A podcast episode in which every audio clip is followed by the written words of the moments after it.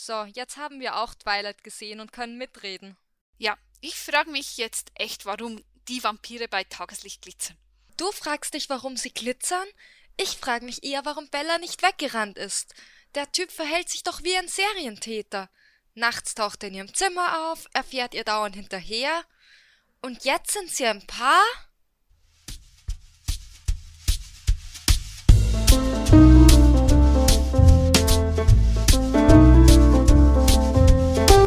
Inspektren, der Podcast aus der deutschsprachigen aceback Community.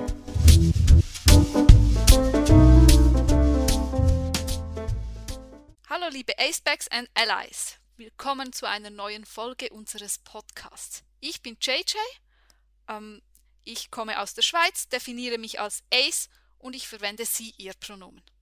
Ja, und mein Name ist Finn, ich verstehe mich als aromantisch und verorte mich auf dem asexuellen Spektrum. Ich komme aus Österreich und verwende keine Pronomen. Worüber sprechen wir eigentlich heute, JJ? Ja, das heutige Thema ist ähm, Gedanken und Fragen, die wir ähm, Acebacks uns in unserem Alltag stellen. Und wir haben diese gesammelt aus der Community, aus unserer eigenen Podcast-Gruppe hauptsächlich. Und ähm, ja, werden uns einfach über diese unterhalten.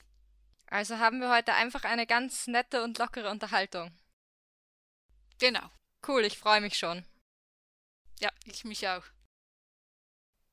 Ja, und jetzt kommen wir auch schon zur ersten Aussage oder zum ersten Gedanken, den viele A-Specs und R-Specs irgendwann in ihrem Leben vielleicht einmal hatten. Und zwar wäre das, Leute übertreiben oder lügen, wenn sie über romantische und oder sexuelle Anziehung reden. Was sagst du dazu, JJ? Also ich glaube, wenn ich mich richtig erinnern, erinnere, ähm, dachte ich früher nicht, dass die Leute da übertreiben oder lügen. Aber mit der Zeit, irgendwie, wenn man sich selbst mehr vertraut und auch eigene Erfahrungen sammelt, dann kam, bekam ich wirklich diese Gedanken. Weil zuerst habe ich den Leuten geglaubt, einfach dieselben Erfahrungen nie gemacht. Und mit der Zeit, ähm, ja, wenn man es nie macht, irgendeinmal glaubt man eben, dass die Leute einem belügt haben. Was ja, denkst du darüber, Finn? Weil man es selbst nicht so empfindet, oder? Also, ich habe das jetzt schon ein paar Mal von anderen Leuten gehört, dass sie das gedacht haben oder dass es sich so angefühlt hat. Also entweder wirklich dieses Übertreiben, also meistens ist es Übertreiben, bei Lügen habe ich, Lügen habe ich weniger gehört. Ähm, ich selbst habe das aber auch nicht so gedacht.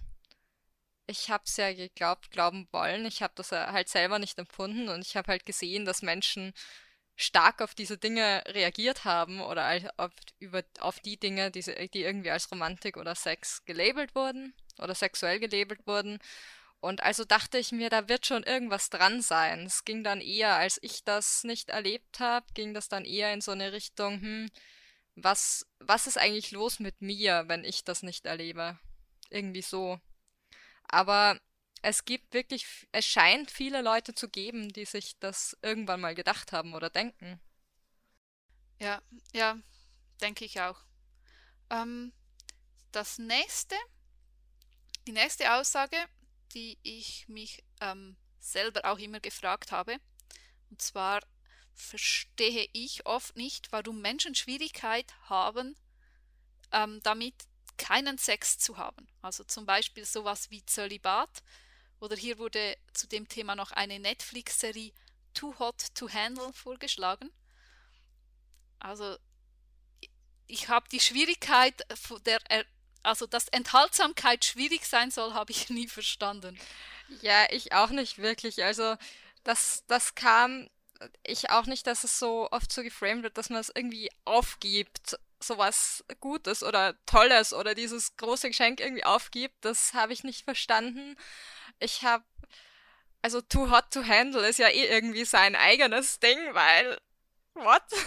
Also ich meine, da verbringen ja zehn Leute gewisse Zeit im Haus bei dieser Serie und dann dürfen sie keine Zärtlichkeiten austauschen und es ist, also ich würde mal sagen, es geht auch um viel Drama, aber okay, dann macht es halt nicht oder so.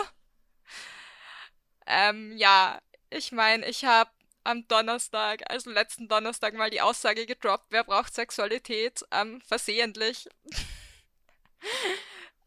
ich darf, man darf mit mir nicht über sowas reden. Äh, Glaube ich, gefühlt.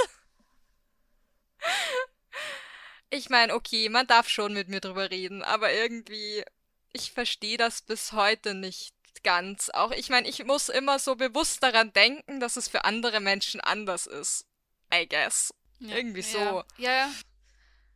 Und es ist echt komisch, weil bei vielen Dingen, wo man nicht dran denken muss, dass es für andere Menschen anders ist, hat man irgendwie so einen Zugang oder etwas mal erlebt oder weiß nicht was, so dass man es wie selber mitfühlen kann. Aber bei dem Thema, weshalb jetzt das schwierig sein soll, wirklich kein Plan.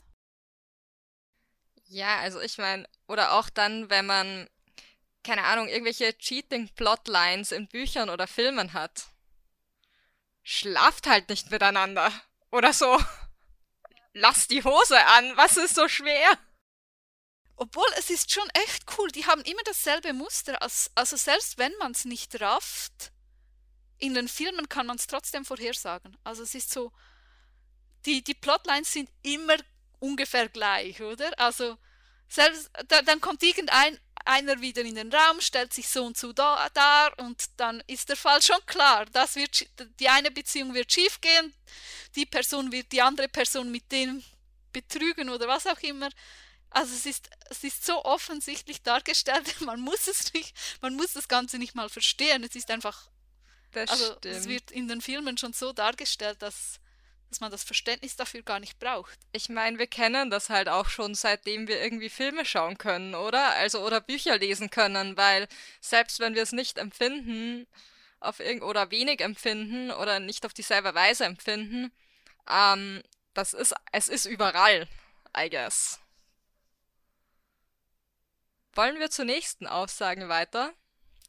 Ich habe hier stehen, beim Lesen von Statistiken zum Sexualleben wie jetzt im Schnitt zwei bis viermal im Monat, also Sex haben. Das heißt, rechnet nach 24 bis 52 Mal im Jahr, glaube ich nicht. Also fällt mir echt auch schwer zu glauben, ehrlich gesagt. Ich glaube, das stimmt wahrscheinlich auch nicht ganz. Also es ist ja echt unterschiedlich, wie Menschen das ausleben und was ich noch weiß, ist einfach, dass das die Statistiken sind, wo die Fälschungsrate am höchsten ist, einfach weil die Leute nicht die Wahrheit sagen dabei. Aber ich kann es mir schon vorstellen. Also, ich meine, so oft ist es auch nicht. 52 Mal im Jahr heißt jetzt zum Beispiel jedes Wochenende. Ich finde das schon realistisch, wenn man, wenn man etwas wirklich gerne macht. Also, wenn ich so vergleiche mit Dingen, die ich gerne mache, zum Beispiel Sport, das mache ich weit mehr als einmal in der Woche. Deshalb finde ich es schon möglich. Ja, okay, also möglich ist es schon. Also ich, wenn ich so drüber nachdenke, aber allein die Vorstellung, dass ich das mir wöchentlich die Zeit nehmen würde, ich frage mich einfach, wo? aber gut, okay, wenn man was gerne macht oder wenn einem was wichtig ist, nimmt man sich natürlich auch eher die Zeit dafür. Das ist dann irgendwie einfacher. Aber für mich ist halt so, für mich wäre das so ein, und wo sollte ich das jetzt noch hinpacken? Auf meiner To-Do-List? Was? Ja, ja, für mich wäre es auch eher sowas wie, keine Ahnung, jede Woche Hausaufgaben zu erledigen oder so. Also, oder keine Ahnung, Wohnung zu putzen oder. Also, es geht schon so in eine ähnliche Kategorie. Aber wenn man sich vorstellt als etwas, was man gerne macht, finde ich es schon ja, realistisch. Voll. Allerdings, ich hatte die, ich hatte ähnliche Gedanken auch schon mal in Bezug auf, also Romantik in, in bestimmten Beziehungen, wo ich das Gefühl habe, jetzt soll ich jetzt soll ich dich noch treffen und was und du willst dich schon wieder treffen und man klebt doch eh die ganze Zeit schon aufeinander und so viel Zeit geht da jetzt drauf und was du willst, warum schreibst du mir jetzt wieder, wie es mir geht und keine Ahnung was. Ähm, seitdem du zum letzten Mal gefragt hast, habe ich nur geschlafen, da ist ja nichts passiert. so irgendwie. Oder diese Ich vermisse dich Aussagen, nachdem man sich zehn Minuten nicht gesehen hat. Ja. Das fand ich so krass. Aber ja, das, also ja, ja, ich finde, es braucht auch Pausen. Und ich sehe mich jetzt nicht als aromantisch. Aber ich finde, ohne Pausen gibt es sowas wie Nähe auch nicht richtig Sinn. Aber Meine Meinung. Ja, ich meine, wie gesagt, wie du sagst, es ist halt was, was unterschiedlich empfunden wird und es gibt unterschiedliche Perspektiven und unterschiedliche Facetten. Das glaube ich auf alle Aussagen, die wir hier haben, so. Also, mach mal kurz einen Disclaimer oder keine Ahnung. Das sind natürlich immer nur Gedanken, die wir uns gemacht haben und die kann man sich, die müssen natürlich auch reflektiert werden. Und es ist immer wichtig, dass wir in Kommunikation auch bleiben mit anderen Perspektiven und reden. Die nächste Aussage ist ganz ähnlich, oder? Ist gleich beim, also beim Anblick von Menschen mit Kindern. Ah, die hatten also Anzahl der Kinder einfügen, oft mal sechs. Allermindestens. Normalerweise klappt es ja vielleicht nicht auf Anhieb.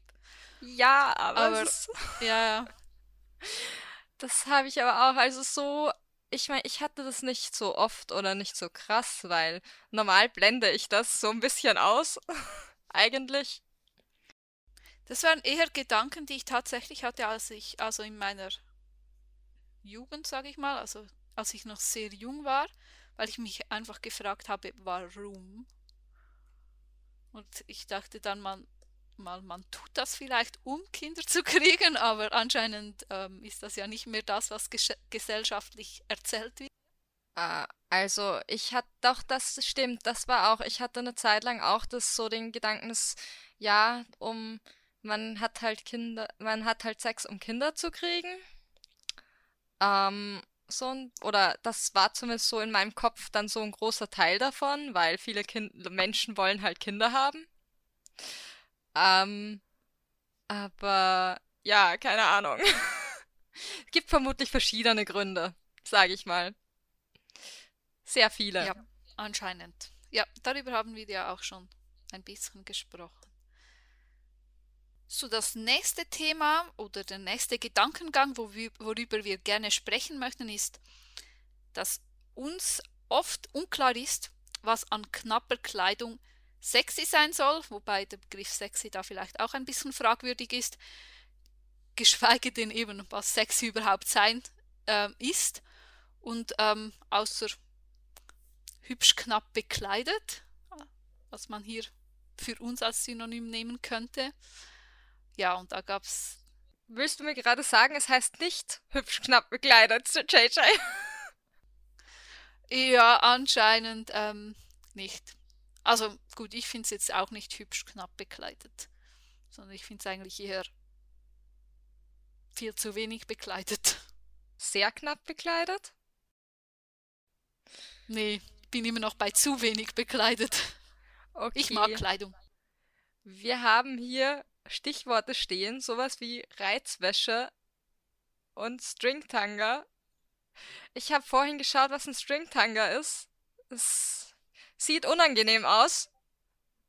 Und was genau ist Reizwäsche eigentlich? Also Reizwäsche würde ich jetzt zusammenfassend so sagen, dass es ähm, eigentlich Unterwäsche ist, die mehr oder weniger durchsichtig ist, ähm, viele Löcher hat. Ich selbst würde es als unangenehm interpretieren, rein schon vom Stoff her. Ja, ähm, und ich habe keine Ahnung, wer definiert hat, wann es ähm, irgendwie, wann irgendwas Reizwäsche ist, aber ja. Also das Internet sagt mir, ja, was sagen dass die? es Kleidung ist, die dazu dienen kann, den Geschlechtspartner Menschen sexuell zu erregen. Ähm, okay. Ich glaube, ich verstehe, warum ich es nicht verstehe. Das ist immerhin mein Start. Das, wei das heißt, sowas wie eine Uniform oder so wäre dann auch Reizwäsche. Per diese Definition, weil es gibt ja Leute, die erregt werden, wenn andere Leute Uniform tragen. Ja, aber nur dann, wenn du auf, also ich weiß nicht, ob das als oder ob das genügend Leute erregt, um als Reizwäsche durchzugehen. Also verstehst du meinen Gedanken? Ich glaube, es uh, okay. ist etwas, was schon eine gewisse Treffsicherheit hat. Ähm, okay, ja, dann ist wieder die Frage, wer das definiert hat. Ja, genau. Wobei ich hier tatsächlich, ja, weiß auch nicht. Verrenne mich, wenn ich da viel zu, dazu sage. Vielleicht sollten wir eine Allo-Person fragen danach, aber. Oh, die können dann unsere Kommentare zumüllen mit den Ideen. Ja, wobei ich sagen, sagen muss oder jetzt mal hinzufügen muss, dass es auch sicher unter allosexuellen Personen unterschiedlich ist, wer von was erregt äh, wird. Und es sicher auch Leute gibt oder allosexuelle Personen gibt, die überhaupt nicht auf Reizwäsche oder sonst was stehen. I ja, denke ich auch. War, wahrscheinlich ähm, hat es sich ja auch nur etabliert, weil es sich gut verkauft hat. Also wie so alles, was ja, man kaufen kann. Genau. Aber auch in dem Bereich fällt so ein bisschen die Frage, warum tragen also hauptsächlich als weiblich gelesene Menschen oft so große Ausschnitte? Und ob das nicht unpraktisch ist, so als Aro-Gedanke. I don't know.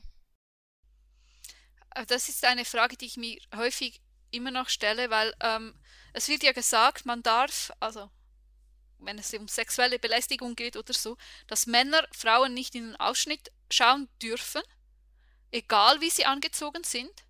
Gleichzeitig frage ich mich dann aber trotzdem, weshalb Frauen sowas überhaupt anziehen. Also ich meine, wenn man es wie nicht betrachten darf, hä, weshalb? Also ja, das so, für mich ist das ein Widerspruch. Klar, anstarren ist immer nicht gut, aber trotzdem. Ich, ich glaube, es ist wie bei allem so ein bisschen eine Frage von Consent.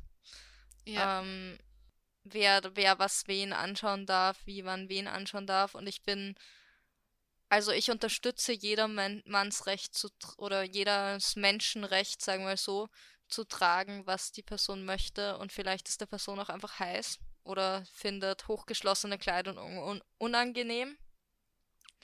Vielleicht ist das eine Begründung, mit der ich oder die ich verstehe. Der Preis ist eben, dass man einfach mehr sieht, oder? Und ich ja. finde das. Also, ich meine, das kann man sich ja vorher wirklich überlegen. Und es geht, ja. also es geht, es geht jetzt nicht darum, es gibt schon Leute, die gaffen wie blöd und bla bla, einfach auch in Situationen, wo das nicht okay ist. Aber ich frage einfach, die Grenze hier finde ich echt schwierig und ich finde, ähm, dass es einfach Menschen gibt, die es einfach nicht einfach machen, eine solche Grenze zu finden. Und ich meine, auf beiden Seiten. Ja, okay, also. Aber das, das ist meine Meinung und ich weiß, dass das viele nicht gerne hören. Oder ich da wahrscheinlich jetzt nicht gut wegkomme. Nee, ich weiß nicht, also es kann schon sein. Ähm, ich habe halt, also ich kann weder das eine noch das andere nachvollziehen. Erstens, weil ich nicht, also ich habe halt nicht das Bedürfnis, jemandem ewig in den Ausschnitt zu schauen. Noch habe ich das Bedürfnis, einen weiten Ausschnitt zu tragen. Ähm, ich will auch nicht beurteilen, warum Menschen das tragen. Ich denke, es wird schon Gründe geben, aber dann, wenn es jemand wirklich trägt, ähm, um, also vielleicht auch um von einer bestimmten Person gesehen zu werden, das kann ja auch sein, ähm, wo das dann auch wo der Consent quasi existiert, sage ich mal in der Situation, dann tue ich mir halt schwer, es nachzuvollziehen. Und dann sind wir wieder bei unterschiedlichen Perspektiven. Ja, finde ich eine gute Antwort. Und es ist ja es ist ja sicher auch legitim, wenn ich gesehen werden möchte oder vielleicht oder wenn ich dieses Ziel habe, dann denke ich, darf ein Mensch das auch die Frage ist halt, ja, ich muss nicht alles verstehen, I guess. Dasselbe ist halt, also der nächste Punkt ist ja nochmal genauso. ähm, ja. Warum, also das ist glaube ich auch was, das du dich manchmal gefragt hast, oder? Warum mal, ich frage mich das auch. Warum sollte ich Schuhe tragen, mit denen ich nicht zum Zug rennen könnte oder sonst wohin? Ja. Ähm, das finde ich halt auch sehr, sehr unpraktisch. Ähm, persönlich. Aber ja. Ja, der ist auch tatsächlich von mir und ich verstehe es wirklich nicht, weshalb, also das ist wahrscheinlich eher eine Gesellschaftskritik. Es gibt ja, ja, so Anlässe wie zum Beispiel, keine Ahnung, Hochzeiten oder irgendwelche Firmenanlässe, wo man sich, ich sag mal, schick anlegen soll. Und dann wird erwartet, dass man irgendwie Absatzschuhe oder was auch immer tragt, zumindest als weiblich gelesene Person. Und ich frage mich, was, was erlaubt ihnen überhaupt, das von mir zu erwarten? Also, und es, es, eigentlich, ähm, ich stehe jetzt dazu, dass ich da nur mit Turnschuhen rumlaufe oder was auch immer. Aber, ähm, aber echt, ähm, die Diskussion habe ich trotzdem noch oft. Was meinst ich du, kann, Finn? Ich kann das toppen, sage ich. Okay. Ich war schon barfuß auf Hochzeiten. Ja, okay, das. Äh, ich finde Turnschuhe schicker als Barfuß. Nein, Quatsch. Nee. Barfuß ist nicht so mein Ding, aber ähm, ja, Alles cool. klar. Und war Nee. das akzeptiert? Wahrscheinlich war das akzeptierter, als wenn du irgendwie einen Rock und Turnschuhe angehabt hättest. Ja, also Leute sind dann, ich meine, ich erlebe das ja, dass Leute einfach schauen oder irgendwelche oder einfach irgendwelche ähm, Kommentare geben, die entweder total besorgt sind oder sie versuchen halt irgendwie lustig zu sein und das, ich weiß nicht, vielleicht auch zu überspielen oder Überraschung auszudrücken, je nachdem. Ähm, aber sonst, also ich, das ist, aber ja, ich glaube, das ist auch wirklich, Schuhe sind mehr so was Gesellschaftliches und so auch von was Gender-Stereotypen angeht in dem Fall, ähm, was getragen werden soll, unter Anführungszeichen, ähm, hat dann in dem Fall wahrscheinlich noch nicht mal mehr so viel mit Sexiness, äh, sexy zu tun. Ja. Ja, obwohl es suggeriert wird, oder? Dass es als sexy gilt mit hohen Absätzen, was aber echt skurril ist, weil ich weiß nicht vor wie vielen hundert Jahren, aber ähm, da waren ähm, noble Herren haben Absatzschuhe getragen. Also das war gar nie nur Frauen oder überhaupt Frauen Ding. Also Ja, total. Wobei sich eine bekannte Person von mir regelmäßig auch mal darüber äußert, dass Frauen, die zu groß sind und also weiblich gelesene Personen, die zu groß sind und zu hohe Absätze tragen, ähm, die Person äußert sich dann eher mal negativ darüber. Da sieht man dann, finde ich, dass wie, wie eng das eigentlich ist. Weil wenn du zu groß bist, dann darfst du wieder nicht mehr, scheinbar. Ich versuche das zu verstehen, aber es ist mir bis jetzt nicht gelungen, wie das alles Sinn macht. Aber was ich verstehe, ist, wenn es echt kleine Leute, wenn die das tragen, also du irgendwie 1,50 oder so bist und dann die 5 Zentimeter, keine Ahnung, da geht es ja schon auch irgendwie so um Augenhöhe zu erlangen und das verstehe ich, da, dafür habe ich wieder volles Verständnis, da, weil das irgendwie für mich auch einen Sinn macht und es den Absätzen auch einen Wert gibt, den, der weiterhilft, außer dass man damit nicht laufen kann. Also es gibt sicher Gründe, wie das eben zum Beispiel größer. Ähm, ein anderer wäre, der mir jetzt wieder schwerfällt nachzuvollziehen, weil ich mit dem Konzept wenig anfangen kann. Aber was ist, wenn es einem einfach gefällt oder man sich eine Person einfach Ja. wohl darin fühlt? Und das, dafür habe ich dann auch, da kann ich sagen, ja, more power to you. So. Ähm, Ja, ja, Aber- ja. ich denke, das ist auch bei vielen so, dass, dass sie, dass sie es für sich selbst tun oder zumindest glauben, es für sich selbst zu tun. Was, was da wie verläuft, ist ja schwierig bei so gesellschaftlichem Zeug. Ja, das ist sowieso schwierig, aber trotzdem, wenn jemand möchte oder solange jemand möchte, bin ich Ja. da Ja, dahinter. solange ich nicht muss. Genau. Ich will nur selber nicht über meine eigenen Füße stolpern müssen. Oder so, oder irgendwo hängen bleiben, oder I don't know. Ich kann in so Dingern nicht rumlaufen. Da tue ich mir schwer. Also, außerdem tun sie vorne an den Zehen meistens weh, weil sie so vorne so spitz zusammengeschnitten sind. Weiß ich nicht, so lange habe ich noch nie welche getragen. Ja. Einmal. Manchmal muss man Dinge ausprobieren. Ja, ja, ja, ich habe es schon auch versucht, aber das war dann ja die Hochzeit, wo ich auch größtenteils barfuß war. Ah ja. Ja. So, dann haben wir hier noch ähm, ein letztes und das heißt Chainmail Bikini. Ich kannte das vorher nicht. Ähm, dann habe ich es gegoogelt. Ich mache das jetzt nicht nochmals. Ähm, ja, und zwar geht es da, also viele kennen das vielleicht, ähm, anscheinend irgendwie so ein Bikini aus Ketten war das, glaube ich. Ähm, ja, das irgendwie für Heldinnen gerade so in Online-Games oder so ähm, gemacht war und ähm, irgendwie es gibt ihnen starke Rüstungskraft, aber ja. Ja, genau, also bestimmte Charaktere oder ähm, Figuren waren einfach nur mit diesem knappen, aus Kettengliedern gemachten BH mehr oder weniger bekleidet und je knapper das war, gefühlt, umso stärker war die Rüstungskraft. Also da ging es, glaube ich, mehr darum. Die Frage Sehr ist viele halt, Logik. Realistisch ist es nicht, weil tatsächlich darin kämpfen kannst du halt, also es schützt dich wahrscheinlich null, würde ich sagen. Ja, Ähm, vielleicht ist es ja. eine Ablenkungskraft, oder? Dass du gar nicht erst angegriffen wirst. Dann, Du meinst, du meinst, Ja. dass deine Gegner, auf die das irgendwie wirkt, erstarren, weil sie nicht, Ja, also weil genau. sie nicht ROAs sind oder was?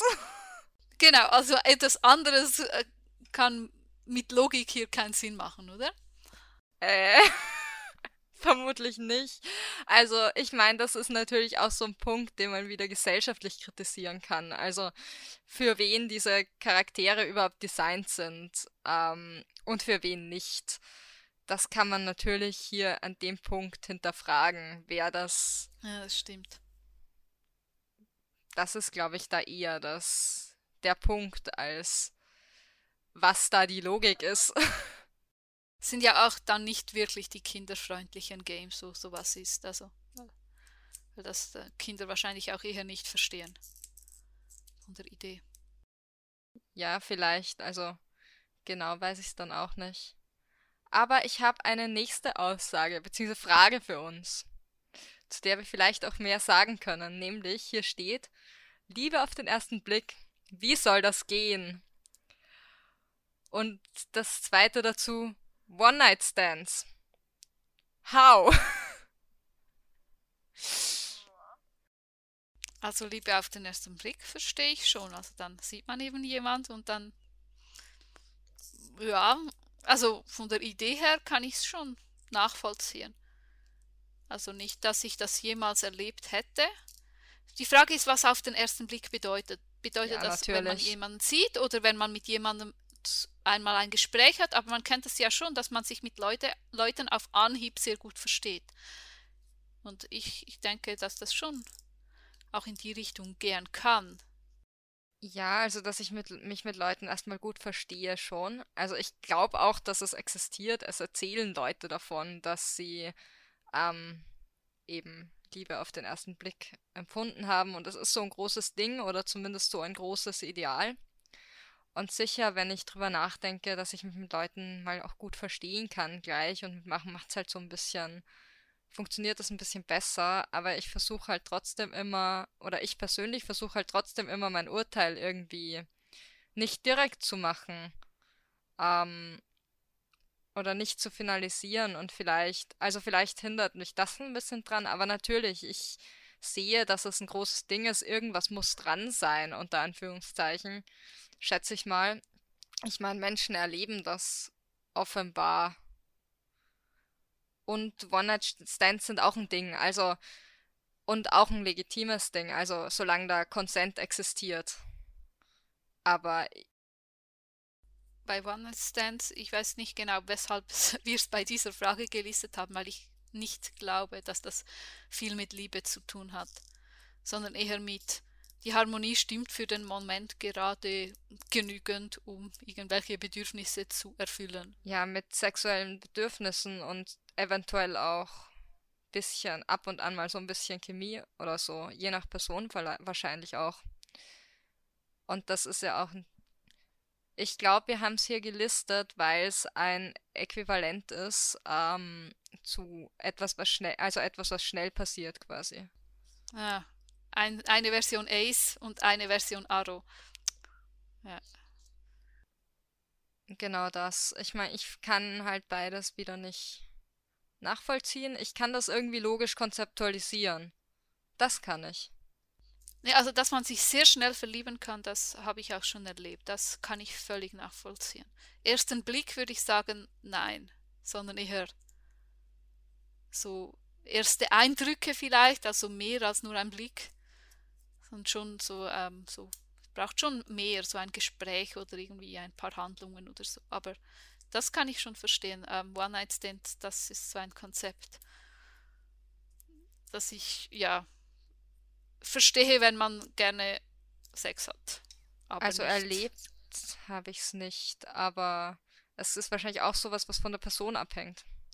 Also manche Menschen verlieben sich vielleicht schnell, auch also unter, auch unter jetzt alloromantischen Personen. Manche Menschen verlieben sich vielleicht schnell, andere brauchen länger, andere sind vielleicht schon irgendwo am Arosbeck und ja, und dann gibt's aromantische Menschen und ich hab's noch gar nicht erlebt, also jo. Wir sind ein Spektrum. Die nächste Aussage, die wir haben, geht es um romantische Anziehung. Und zwar soll das ein, ähm, einen warmen, kribbeligen Rauschzustand auslösen. Und das soll anscheinend erklären, warum frisch verliebte Personen sich ähm, merkwürd merkwürdig verhalten. Jetzt habe ich eine Frage an dich, JJ. Ja. Verhältst du dich merkwürdig, wenn du verliebt bist? Naja, ah ich verhalte mich immer merkwürdig. Aber ja, ja, sicher merkwürdiger als sonst, aber der Punkt ist gerade bei, bei die, das erste Statement, das wir haben, ähm, bei frisch verliebt, warum schalten die Menschen da den Verstand komplett aus? Also das habe ich nie. Das mit dem komplett, ja, ich schalte ein paar Dinge aus, die ich jetzt, also so Kontrollen, die ich, ähm, aber auch absichtlich, also ich muss, ich, ich muss mich da eigentlich schon wie darauf einlassen, dass ich jetzt irgendwie unkontrolliert handle. Und gleichzeitig geht es auch nur bis zu einer gewissen Grenze. Also, also ich würde sagen, ja, man sieht es mir auch an, wenn ich frisch verliebt bin, aber nie in dem Maß, also wie ich es auch bei anderen Leuten erlebt habe. Also ich weiß nicht, ich tue mir schwer vorzustellen, dass Menschen ihren Verstand wirklich komplett, komplett ausschalten. Also dass bestimmte Sachen wegfallen. Also, ich meine, ich habe schon erlebt, dass Menschen sehr, ich weiß nicht, zu sehr irrationalen Schlüssen gekommen sind und so. Vor allem halt bei Leuten, die irgendwie in mich verliebt waren und die dann komplett übersehen haben, wo wir komplett inkompatibel wären oder waren. Und ich ihnen das auch nach mehrfacher ja. Mitteilung, hey, wir sind inkompatibel, da irgendwie kein, also keine kein Verständnis da war, erst am, also unter Anführungszeichen, ähm, oder kein, also kein, auch kein drüber, also kein sinnvolles drüber nachdenken, sondern eher so ein Ja, nee, wer ginge schon oder so. Und ich so, hm, ich weiß aber nicht. Ja. Es gibt ja Dinge, die einem selbst mega wichtig sind, gerade wenn man irgendwie eine Partnerschaft eingehen will und wenn man das dann am Anfang schon sagt und das Gegenüber dann findet, nö, ist eigentlich egal, aber dann genau so handelt. Also zum Beispiel, ein Thema wäre bei mir Rauchen, das geht für mich gar nicht, oder? Und das weh, am Anfang der Beziehung ist alles egal, für das Gegenüber vor allem, und irgendeinmal muss es dann eben trotzdem sein. Und ähm, ja, also wie dass sich der Deal dann mit der Zeit so krass ändert oder dass am Anfang das gar nicht ge gehört werden will, dass, ähm, dass das gar nie in Ordnung ist und da auch, dass man auch noch so verliebt sein kann, dass das nie geht, das wie auf, das stößt auf null Verständnis. Also es ist immer noch das Konzept von bedingungsloser Liebe, was irgendwie meiner Meinung nach nicht, nicht existiert. Ich hatte das mal mit einem Menschen, der unbedingt Kinder wollte. Und ich wollte, es war eine, ist schon ein bisschen her. Und ich will halt keine Kinder. Und damals hatte ich noch nicht, also damals hatte ich auch noch das alles noch nicht so konzeptualisiert. Aber ich wusste halt zu dem Zeitpunkt schon, ich will keine Kinder. Und das, wie lang, wie schwierig es war, da irgendwie durchzukommen oder also einfach so Du, sorry, ich will halt keine Kinder. Such dir jemanden, der Kinder will, vor allem wenn du was Langfristiges möchtest. Ja, es Not ist me. Auch, es ist auch immer die Idee, ja, das ändert sich dann mit der Zeit oder so. Ich glaube, das ist tatsächlich auch ein Allo-Allo-Problem, dass sich ähm, Dinge, ähm, dass man davon ausgeht, dass äh, in Beziehungen, wenn irgendwie so vieles stimmt, dass wenn ein wichtiger Punkt nicht stimmt, dann hat man das Gefühl, entweder man kann den Partner ändern oder es wird sich mit der Zeit ändern. Und ähm, ich finde das ziemlich gefährlich, aber das äh, ist nicht mein Problem. Also gerade so Kinderwunsch ist auch sowas, oder? Da muss man sich schon bewusst sein, dass es einfach Leute gibt, die ähm, da schon sehr eine feste Meinung haben und die sich nicht ändern wird und sich darauf zu verlassen, dass die Meinung des Partners sich mit der Zeit ändert, ist wahrscheinlich nicht eine sehr gesunde Variante für eine Beziehung. Ja, wobei ich weiß nicht, ob ich sagen würde, es ist ein Allo-Allo-Problem. Ich würde eher sagen. Nein, ich meine auch. Ja, es ist ein, ein ja, also sicher gibt es auch alle so. Allos, die dieses Problem haben. Ja, ja. Ähm, nein, nein, aber glaub, ich würde sagen, alle, es ist so ein bisschen eingehen. so ein, ein Problem, wenn unreflektiert Beziehungen eingegangen werden. Ähm, egal jetzt auf welche Art und Weise, wenn man da nicht drüber redet oder auch nicht. Ich meine, dieser Versuch dann Menschen zu ändern, ist halt auch, keine Ahnung, es ist nicht sinnvoll, so irgendwie. Ähm, das geht halt auf Dauer, wird es nicht gut gehen wird. Oder kommt mir so vor, als, als würde es auf Dauer nicht gut gehen. Ähm, ja. Ja, ich denke zwar, dass man mit Kommunikation, also indem man das offenlegt, dass man das gerne möchte, dass das Gegenüber es ändert und irgendwie darüber diskutiert, was man jetzt machen könnte, dass, ähm, dass, was, dass es wie diese Änderung nicht mehr braucht und so weiter. Also ich denke, weil ich, ich denke, das Bedürfnis hat man eh, dass man irgend, irgendwas findet man an jedem, das man gerne ändern möchte. Und ich denke einfach, der Glaube, dass man das einfach tun kann oder soll, ist nicht richtig. Aber ich finde es wichtig, darüber zu diskutieren, weil sonst geht es ja auch an dem zugrunde. Vielleicht. Eigentlich ist es schwierig, über sowas zu reden. Ja. Zu wenig Erfahrung hat selbst. Ich finde es halt spannend, dass gleichzeitig dieser, also was du vorher schon gesagt hast, einerseits dieses dann irgendwann in der Beziehung will oder hat man halt dieses Gefühl, einen Partner Menschen ändern zu müssen und das kann ich auch irgendwann also ich, das kann ich, glaube ich, auch ein Stück weit konzeptualisieren, weil du bist halt viel mit einer Person zusammen, du merkst, was dich nervt, bla bla bla. Ähm, diese Dinge werden, und auch gerade wenn du vielleicht vorher auf so einem hormonellen Cocktail warst, unter Anführungszeichen, die Dinge fallen dir dann irgendwann mal auf, wenn das so nachlässt, schätze ich. Ähm, und ja. ja, es ist also, ja. Ähm, wenn die rote Brille weg ist, dann beginnt oder die reale wenn, Welt wieder. Keine Ahnung, wenn Dinge 10.000 Mal passieren. Ich weiß nicht, wenn du gerade frisch zusammengezogen bist, ist, ähm, keine Ahnung, die Jacke am Boden vielleicht nicht so schlimm und dann hebst du sie halt auf und hängst sie hin. Wenn du fünf Jahre zusammenlebst und dein Partner Mensch lässt immer noch seine Jacke am Boden im Vorzimmer liegen, ist das vielleicht nicht mehr so lustig.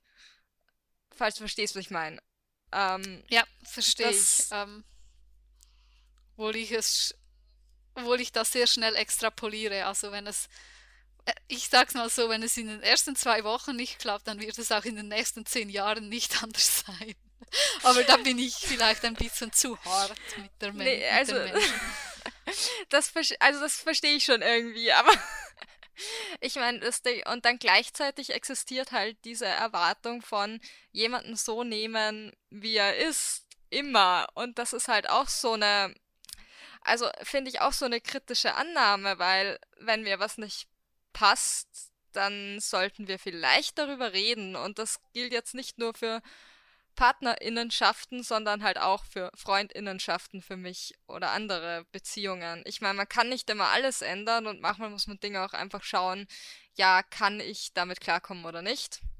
Aber wenn was geändert werden möchte, dann sollte man darüber reden, denke ich. Oder wenn, wenn irgendwelche Probleme bestehen, die einen wirklich stören. Naja, dann haben wir hierzu noch so einen Satz. Ja. Ja, ich wollte auch gerade weiter. Ähm, und zwar hätte ich gerade mit dem dritten Punkt, den wir hier hätten, noch, weil es irgendwie auch so etwas ist, was in einer Beziehung wie angenommen wird, dass es einfach dazugehört. Und zwar ist das einfach, das, dass man Sex hat, oder? Mhm. Und das auch so irgendwas, was für mich jetzt nicht irgendwie. Das war so ziemlich die erste Frage, die ich mir gestellt habe bei meiner ersten Beziehung. Warum muss das dazugehören? Warum kann das nicht auch ohne gehen, eine Beziehung zu führen? Ähm, gesellschaftlich gesehen, wie schon gesagt, das war das schon also ich, viele Jahre her. Ich habe das ganz, ganz lang nicht hinterfragt, spannenderweise. Einfach weil das so dazugehört hat. Und habe das halt immer, wie gesagt, ich habe ich hab Beziehungen immer in die Zukunft geschoben. Eine Zeit lang. Und dann kam ich in die Situation und dann war es irgendwie kompliziert und bla bla. Und ich aber hinterfragt habe ich es irgendwie dann trotzdem nicht. Und irgendwann habe ich es dann hinterfragt. Und dann war ich so, ja, okay, spannend eigentlich. Wieso? Nein, es ist so ein bisschen das Gefühl, es passt so vieles, oder? Es funktioniert alles irgendwie, es macht vieles Spaß und so. Also, man geht zusammen in, die, in den Urlaub und weiß nicht was. Und dann ist einfach so die Frage, warum muss das jetzt sein? Weshalb ist es das Paket, das man mit einem Menschen eingeht, ist das einfach automatisch schon eingeschlossen? Also, ja, ich meine, es ist einfach, gesellschaftlich ist es wie klar. Es ist sogar Beziehungen sind erst darüber definiert, indem man mit jemandem schläft. Vorher nennt man es ja Freundschaften oder keine Ahnung wie.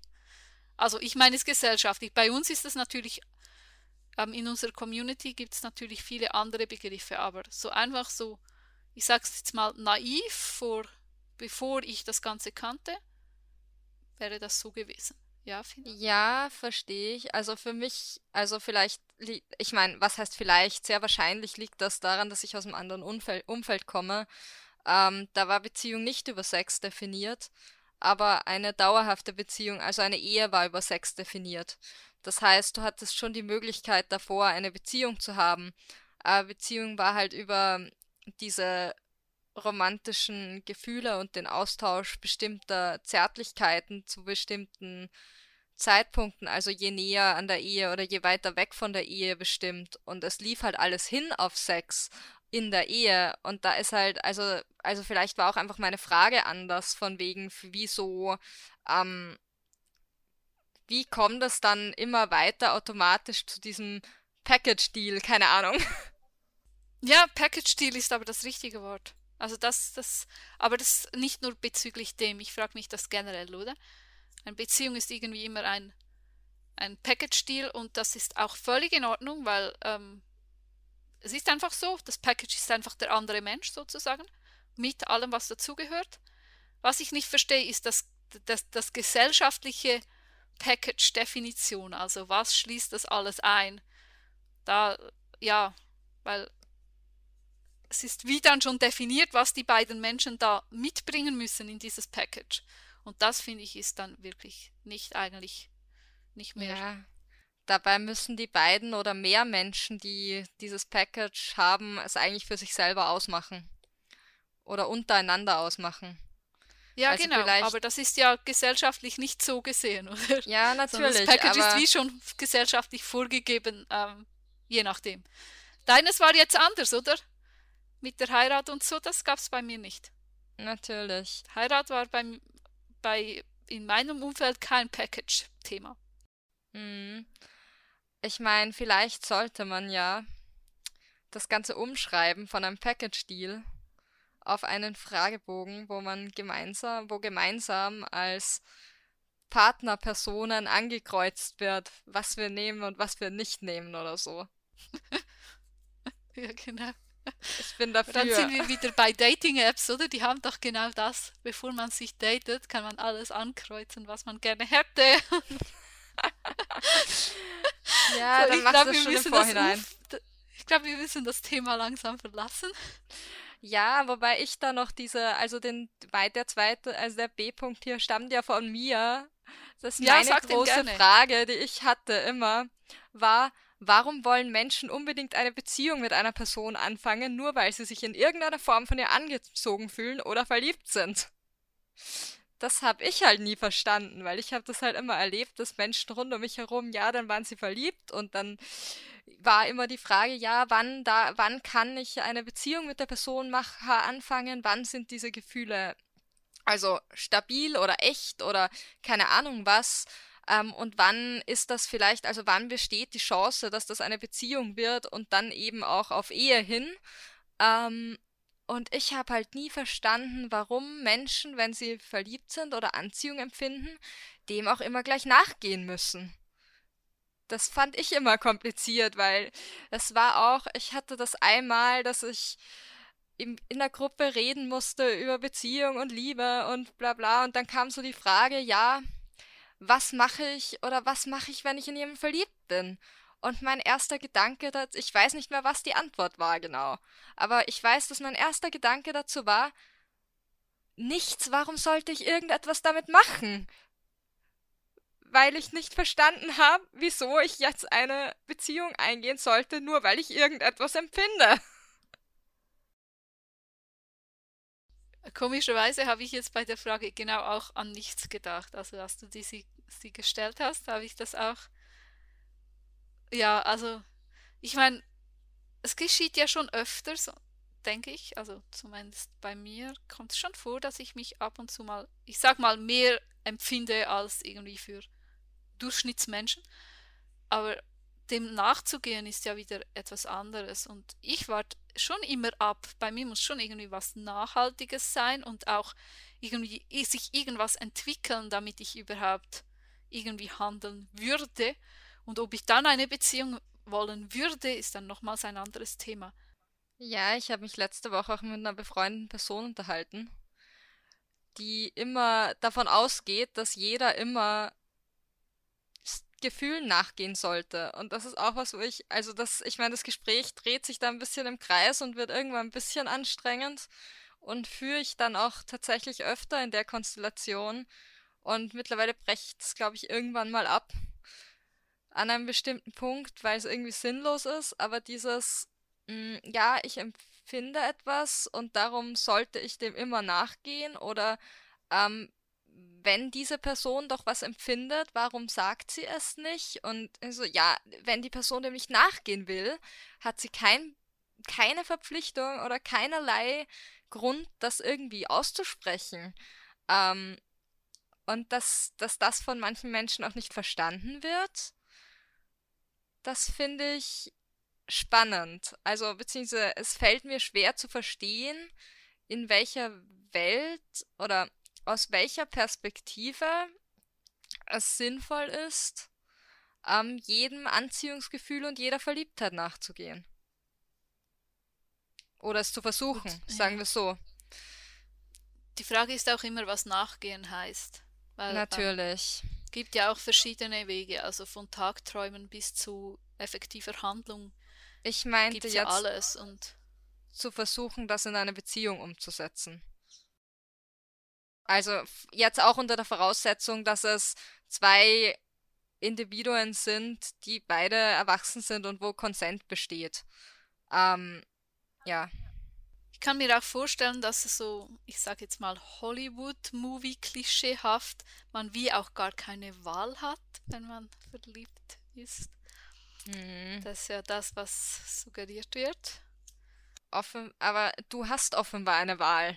I guess. Ja, schon, aber ähm, ich werde, also ich, ich habe so, so Dinge wie, dass ich gefühlskalt bin und so auch schon gehört. Also ja. von dem her, ähm, ich weiß nicht, wie, wie, ja, wie viel Kontrolle wer darüber hat. JJ, ich habe mal gehört, ich wäre eine Maschine. Also, ja. Nee, das habe ich, glaube ich, noch nie gehört. Insofern, ich glaube, ja, aber ich denke, nee, das, also das, das entzieht sich mir so ein bisschen, dieses unbedingt eine Beziehung anfangen wollen oder warum ich mit jedem Gefühl etwas tun muss. Das, ich meine, ist bei mir ja bei anderen Gefühlen auch so. Ich muss nicht aus jedem Gefühl sofort oder ohne drüber nachgedacht haben, eine Handlung folgen lassen. Ich meine, manchmal passiert's natürlich, aber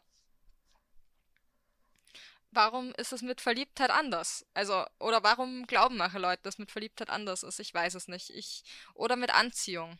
Mit jeder Form von Anziehung vielleicht. Ich finde manchmal, irgendwie geht es ja auch nur darum, wenn man irgendwas fühlt oder so, einfach nur Spaß zu haben. Und ich finde das schon eine legitime Antwort, wenn Leute irgendwie einfach nur so ihren Spaß haben wollen. Ja, natürlich. Also, ich finde auch, dass es, dass das eine, eine, eine legitime Begründung ist. Ich finde nur, es sollte halt nicht. Also ich verstehe halt den, den Imperativ nicht, der scheinbar für alle gelten sollte, unter Anführungszeichen.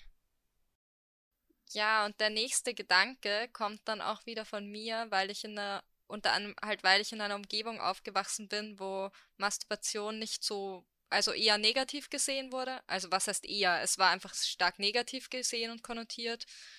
Ähm, und ich habe einfach nie verstanden, warum Masturbation jetzt schlecht sein sollte oder was daran, ich habe noch nicht mal verstanden, was daran irgendwie genau jetzt sexuell ist. Ähm, ich meine, ich musste es dann halt irgendwie, ich habe dann versucht, es zu konzeptualisieren, aber eigentlich hat das nie wirklich Sinn gemacht.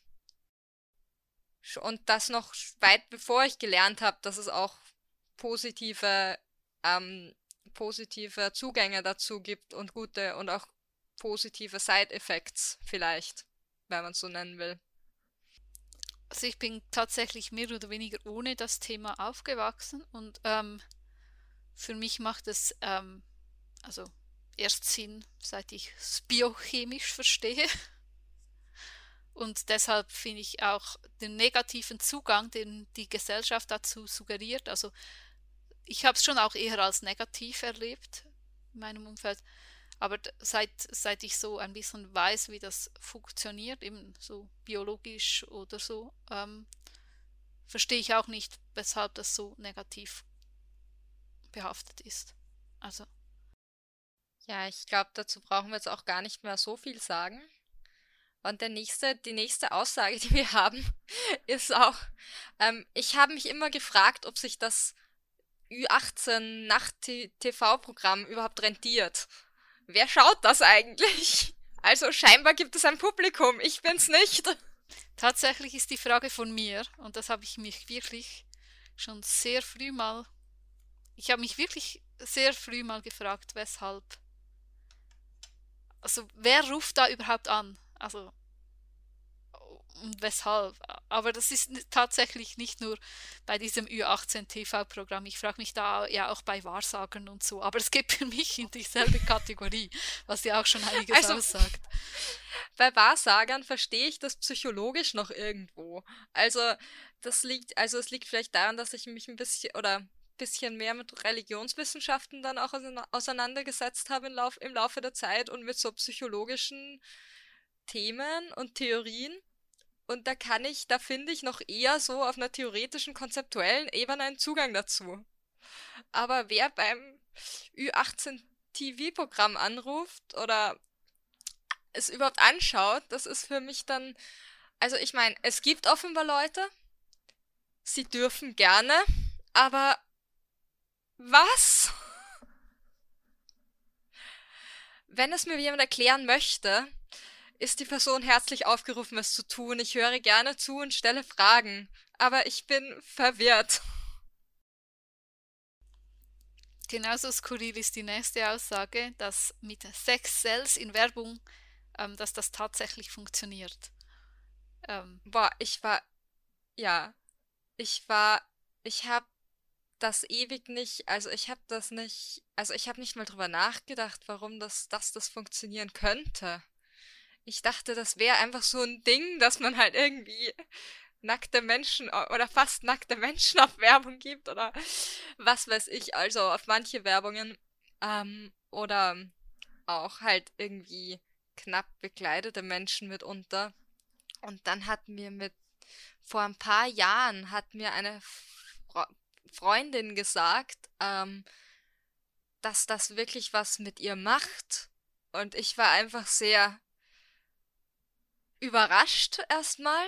Also es scheint tatsächlich so zu sein. Ich glaube jetzt nicht, dass das eine Falschaussage war. Ich bin mir sogar ziemlich sicher, dass es das nicht war. Wir haben uns dann auch darüber unterhalten, aber das war schon ein Moment, da war ich etwas überrascht und damit habe ich irgendwie nicht gerechnet und das ist noch nicht so lange her ich habe wahrscheinlich, ich habe wahrscheinlich 20 oder ein bisschen mehr Jahre meines Lebens gelebt, ohne zu checken, dass das nicht einfach nur ein Marketing-Gag ist.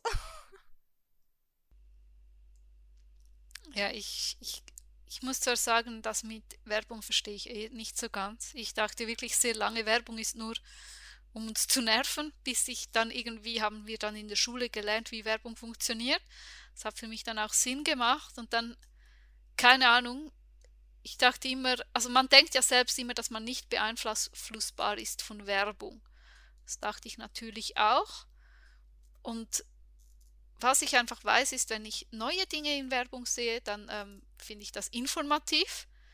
Aber dass, dass sich Leute von Werbung wirklich beeinflussen lassen, habe ich dann erst erkannt, als ich einfach Leute kennengelernt habe, bei denen es wirklich offensichtlich war, wie sie auf Werbung abfahren. Und anscheinend, ja, ähm, ist das ähm, also gibt es wirklich auch Leute, die sich von diesem Sex Cells hier ähm, beeinflussen lassen.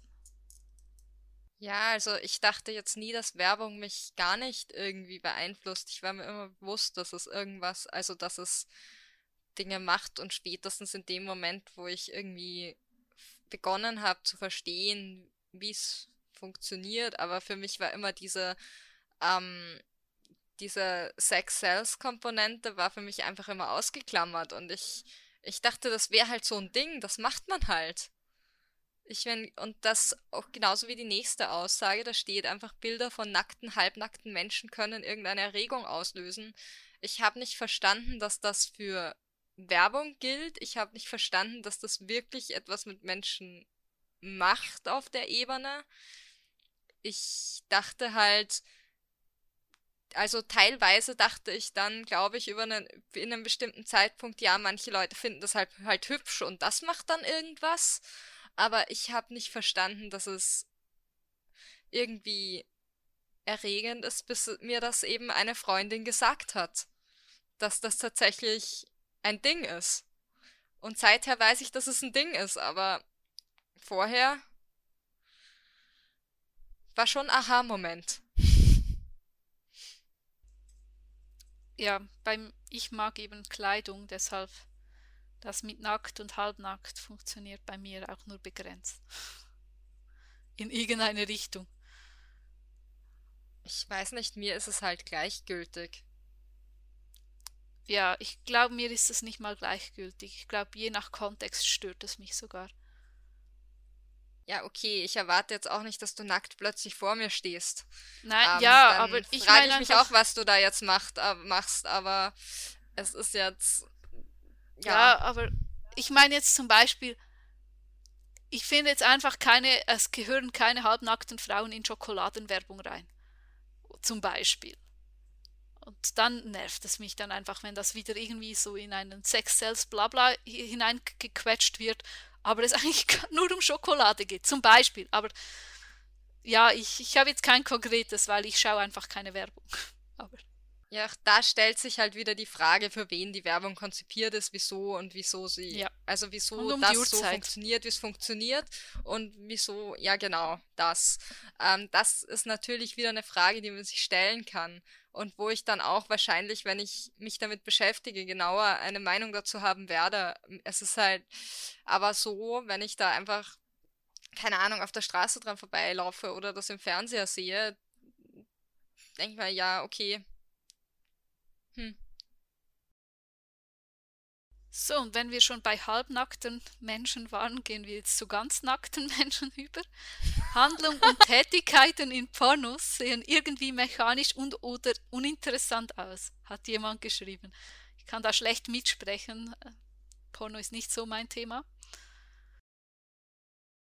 Ja, also abgesehen davon, dass ich halt auch keine Pornos schaue, ähm, was ich gesehen habe, einmal in meinem Leben. Also interessant war es nicht.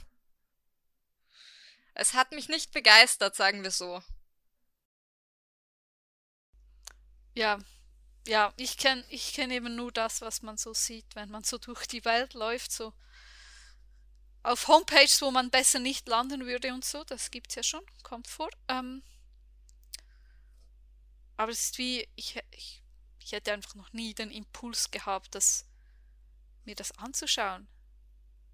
Es ist eher mal so, wenn es zu viel wird in einem Film, dann überspule ich das. So eher so das Gegenteil. Ich habe vor einiger Zeit mal ein Buch gelesen, also vor einiger Zeit, jetzt erst wieder vor ein paar Monaten ein Buch gelesen, wo sehr star sehr explizite sexuelle Handlungen vorkamen. Und ich meine, das hatte auch was mit dem Schreibstil zu tun, aber das war schon sehr mechanisch zu lesen. sehr, sehr mechanisch. Ähm, in meiner Erfahrung sollen mache Beschreibungen ja auch etwas auslösen oder zumindest was ich von Leuten höre oder lösen bei Leuten was aus, sagt zumindest besagte Freundin von mir, ähm, dass das bei ihr was auslösen löst auch. Ähm, aber also ich empfinde das auch als mechanisch. Ich okay. Egal, ob ich das jetzt lese oder sehe oder Donner. Also bei mir kommt es drauf an. Also ich habe ja sowas wie Romantik, verstehe ich irgendwie, habe ich das zumindest das Gefühl. Sensuelle Anziehung kann ich auch noch nachvollziehen.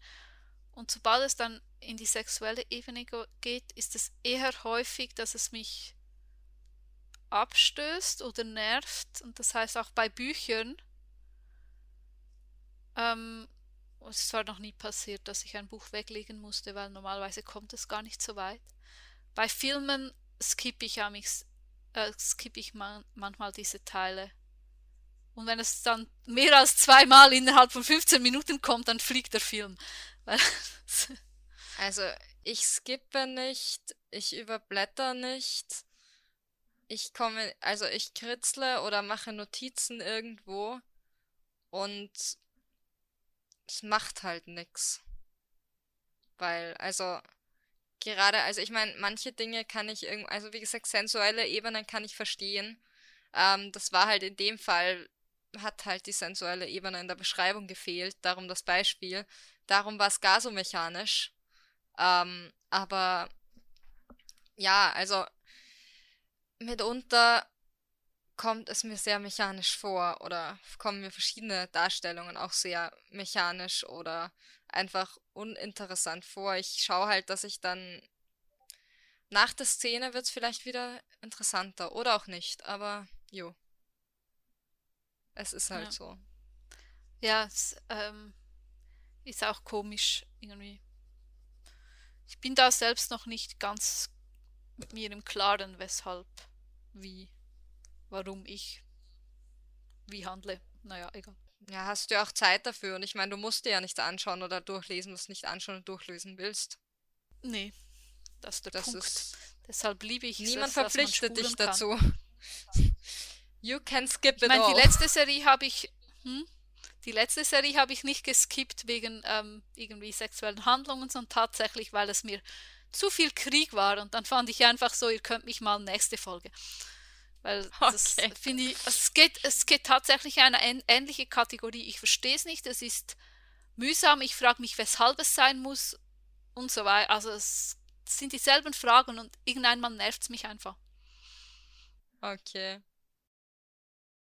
Wir haben eine nächste große Kategorie von Aussagen, oder? Und das ist dieses Ideal Sexiness. So ein bisschen die Frage, warum es so ein Ding ist, dass, oder dass viele männlich gelesene Menschen sich die Muskeln im Fitnessstudio antrainieren ähm, oder es quasi so ein Bild ist oder so eine Erwartung ist vielleicht auch ähm, und warum sich Menschen nicht attraktiv oder sexy fühlen, wenn sie, weil sie nicht super dünn sind oder so, wobei das auch eher so eine gesellschaftliche Sache ist, oder? Von Idealen. Ja. Ja, ja, es ist ähm, eben, also ich, verstehe auch nicht, die Definition, was als sexy gilt und so, ändert sich ja auch andauernd, oder? Es gab ja so die Phase in der Antike, wo Übergewicht ähm, sexy war, weil das auch hieß, dass man genug Geld hatte, um dick zu sein. Unter anderem, aber ich weiß nicht mehr, ich, Geschichte ist nicht meine Stärke. Aber ähm, also da ist ja, was jetzt als attraktiv und sexy gilt, ändert sich ja ständig. Und das, also als ich ähm, in meinen Teenagerjahren waren so mager Models das Thema. Jetzt sind es ja Fitnessmodels. Also ich meine jetzt bei, bei weiblich gelesenen, bei äh, männlich gelesenen, glaube ich, war das durchgehend Muskeln. schlank sein war auch nie das Ding. Also zu dünn als Mann ist, glaube ich, auch echt übel, weil dann ist man irgendwie wie als zu wenig männlich konnotiert. Also ist, ja, ist ein echt skurriles Thema. Ich muss dazu sagen, ich habe ehrlich keine Ahnung. Ich weiß weder, also ich meine, ich habe schon so ein bisschen, was könnte das sein oder was könnte dieses aktuelle Sexy sein, weil man's oder weil ich Bilder sehe, keine Ahnung. Und das ist vielleicht die Essenz daraus, aber wirklich ein Bild kann ich mir jetzt nicht machen, auch weil ich andere Menschen, das ist weder eine Kategorie, die ich, ich wende die Kategorie nicht in der Form an. Und daher, ja, keine Ahnung. Ich glaube, es ist sehr ähnlich wie bei Reizwäsche, oder? Ja. Es geht einfach darum, vermutlich. dass irgendwie der Körper dann irgendwas auslösen kann, wenn man ihn irgendwie auf eine spezielle Art darstellen kann oder wenn er eben irgendwie gut durchtrainiert ist oder keine Ahnung, bei Frauen ist es wahrscheinlich große Oberweite war ja lang das Thema, dass ich überhaupt nicht verstehe, weshalb man sich irgendwie Implantate macht, um keine Ahnung, dann keinen BH mehr zu finden, weil die Oberweite so groß ist, dass es nicht mehr verkauft wird. Also es ist so, ja, ich, ich habe, ich, ich verstand, also das verstand ich nie, ähm, was das, ähm, also die sexuelle Komponente davon verstehe ich nie und weshalb man das dafür, also es wird ja auch suggeriert, dass viele das dafür machen und, ähm, ja. und was ich da ein bisschen ankreide, ist, dass das nicht immer der einzige Grund ist, weshalb man zum Beispiel Muskelaufbau macht. Es gibt Millionen Gründe, Muskelaufbau zu machen. Und um sexy zu sein, ist vielleicht einer und ist einfach der, den alle glauben, dass er der einzige ist. Ich selbst glaube und hoffe nicht, dass das der einzige ist, weil naja, vielleicht ist es einfach auch cool, stark zu sein. In Form ja, von, weil nee, man eben würde Kraft hat. Zustimmen.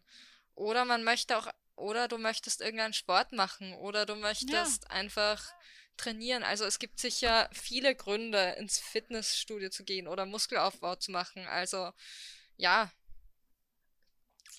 Ich meine, für mich stellt sich halt noch immer diese Frage, warum ist das überhaupt wichtig, irgendwie attraktiv oder schön zu sein? Was auch immer schön dann bedeutet, weil das ist für mich ja auch ein relativ kompliziertes und nicht so gut greifbares Konzept.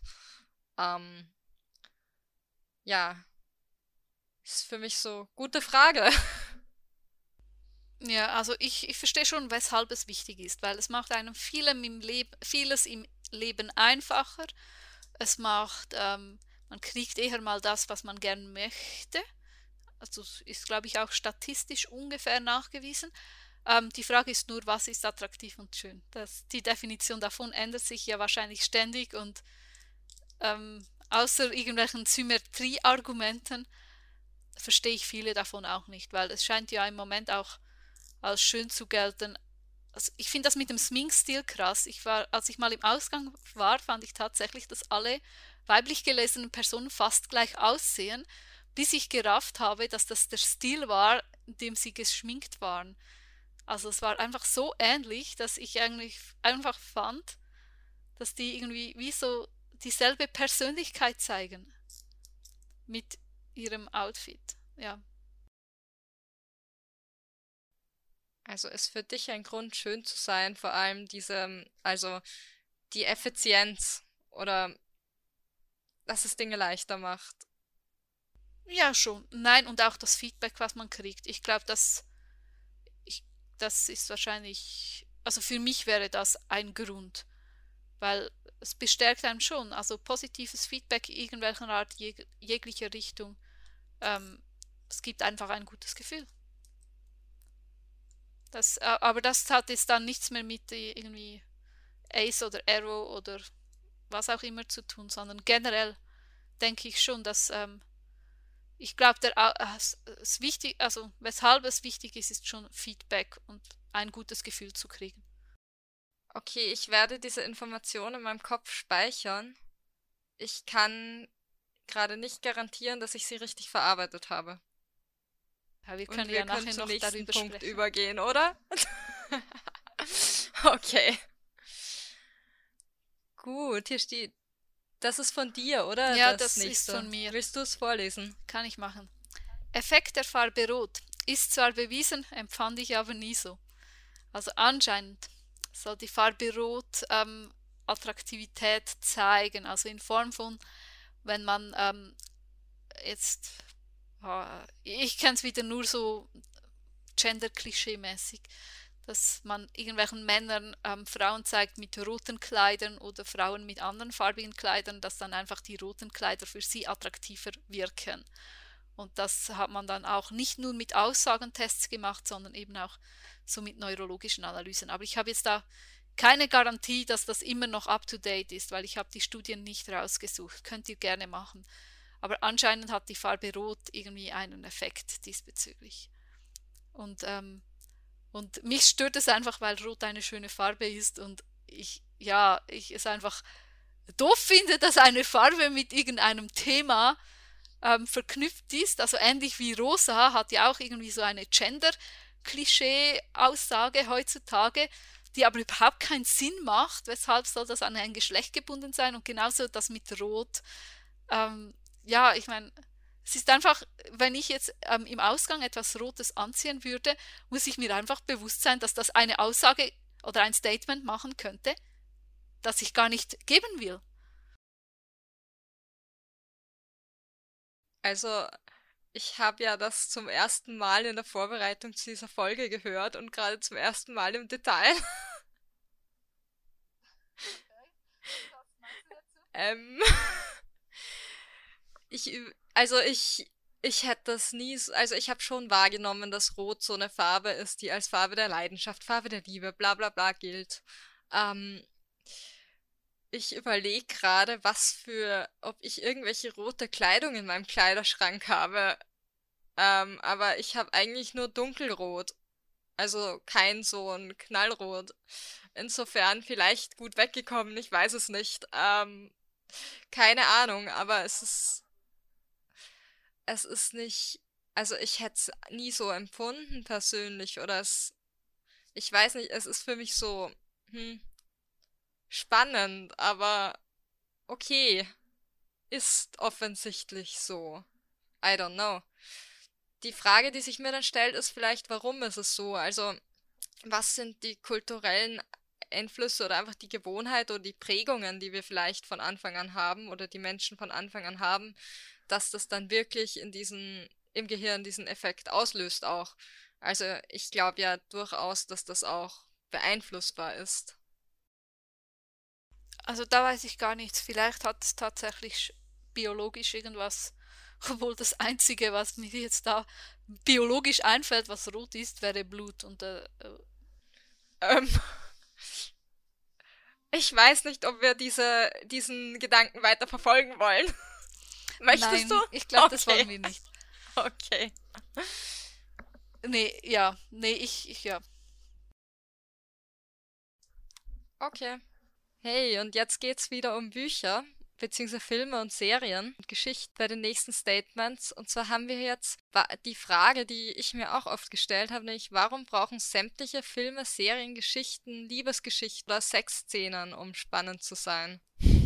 Oder warum müssen sie einfach überall vorkommen? Ja, das ist wahrscheinlich wieder das Sex-Sells-Argument. Obwohl ich ich glaube ich glaub tatsächlich, dass da nicht, dass da sehr viele Leute nicht der Meinung sind, dass es sein muss. Und es gibt ja auch, also sämtliche ist glaube ich schon krass übertrieben. Also mir fallen auf Anhieb einige Serien ein, wo es fast, also fast nichts vorkommt im Sinn von ähm, nicht mit den Hauptpersonen, sondern keine Ahnung, so Krimis zum Beispiel oder so. Ja, also es stimmt schon, dass sämtliche oder alle natürlich eine Generalaussage ist, die so nicht standhält. Ich glaube, es ist eher so halt dieses oder für mich ist es manchmal oder war es sehr lange so dieses Gefühl, dass ich ich muss ich müsste nie Geschichten suchen, wo irgendwas in die Richtung vorkommt, weil die waren einfach da. Ähm, aber wenn ich was hatte, was nicht so ist, dann war es, also es ist seltener zufällig passiert. Und ich glaube auch, dass die meisten Menschen nicht denken, es muss wirklich sein. Ich glaube nicht, dass es so ein bewusstes Ding ist. Aber ich glaube, dass wir ein Übergewicht haben trotzdem an Liebesgeschichten gegenüber oder auch im Zentrum von Geschichten. Ähm, halt auch diese Frage, warum sind, ist Romance das Genre oder eines der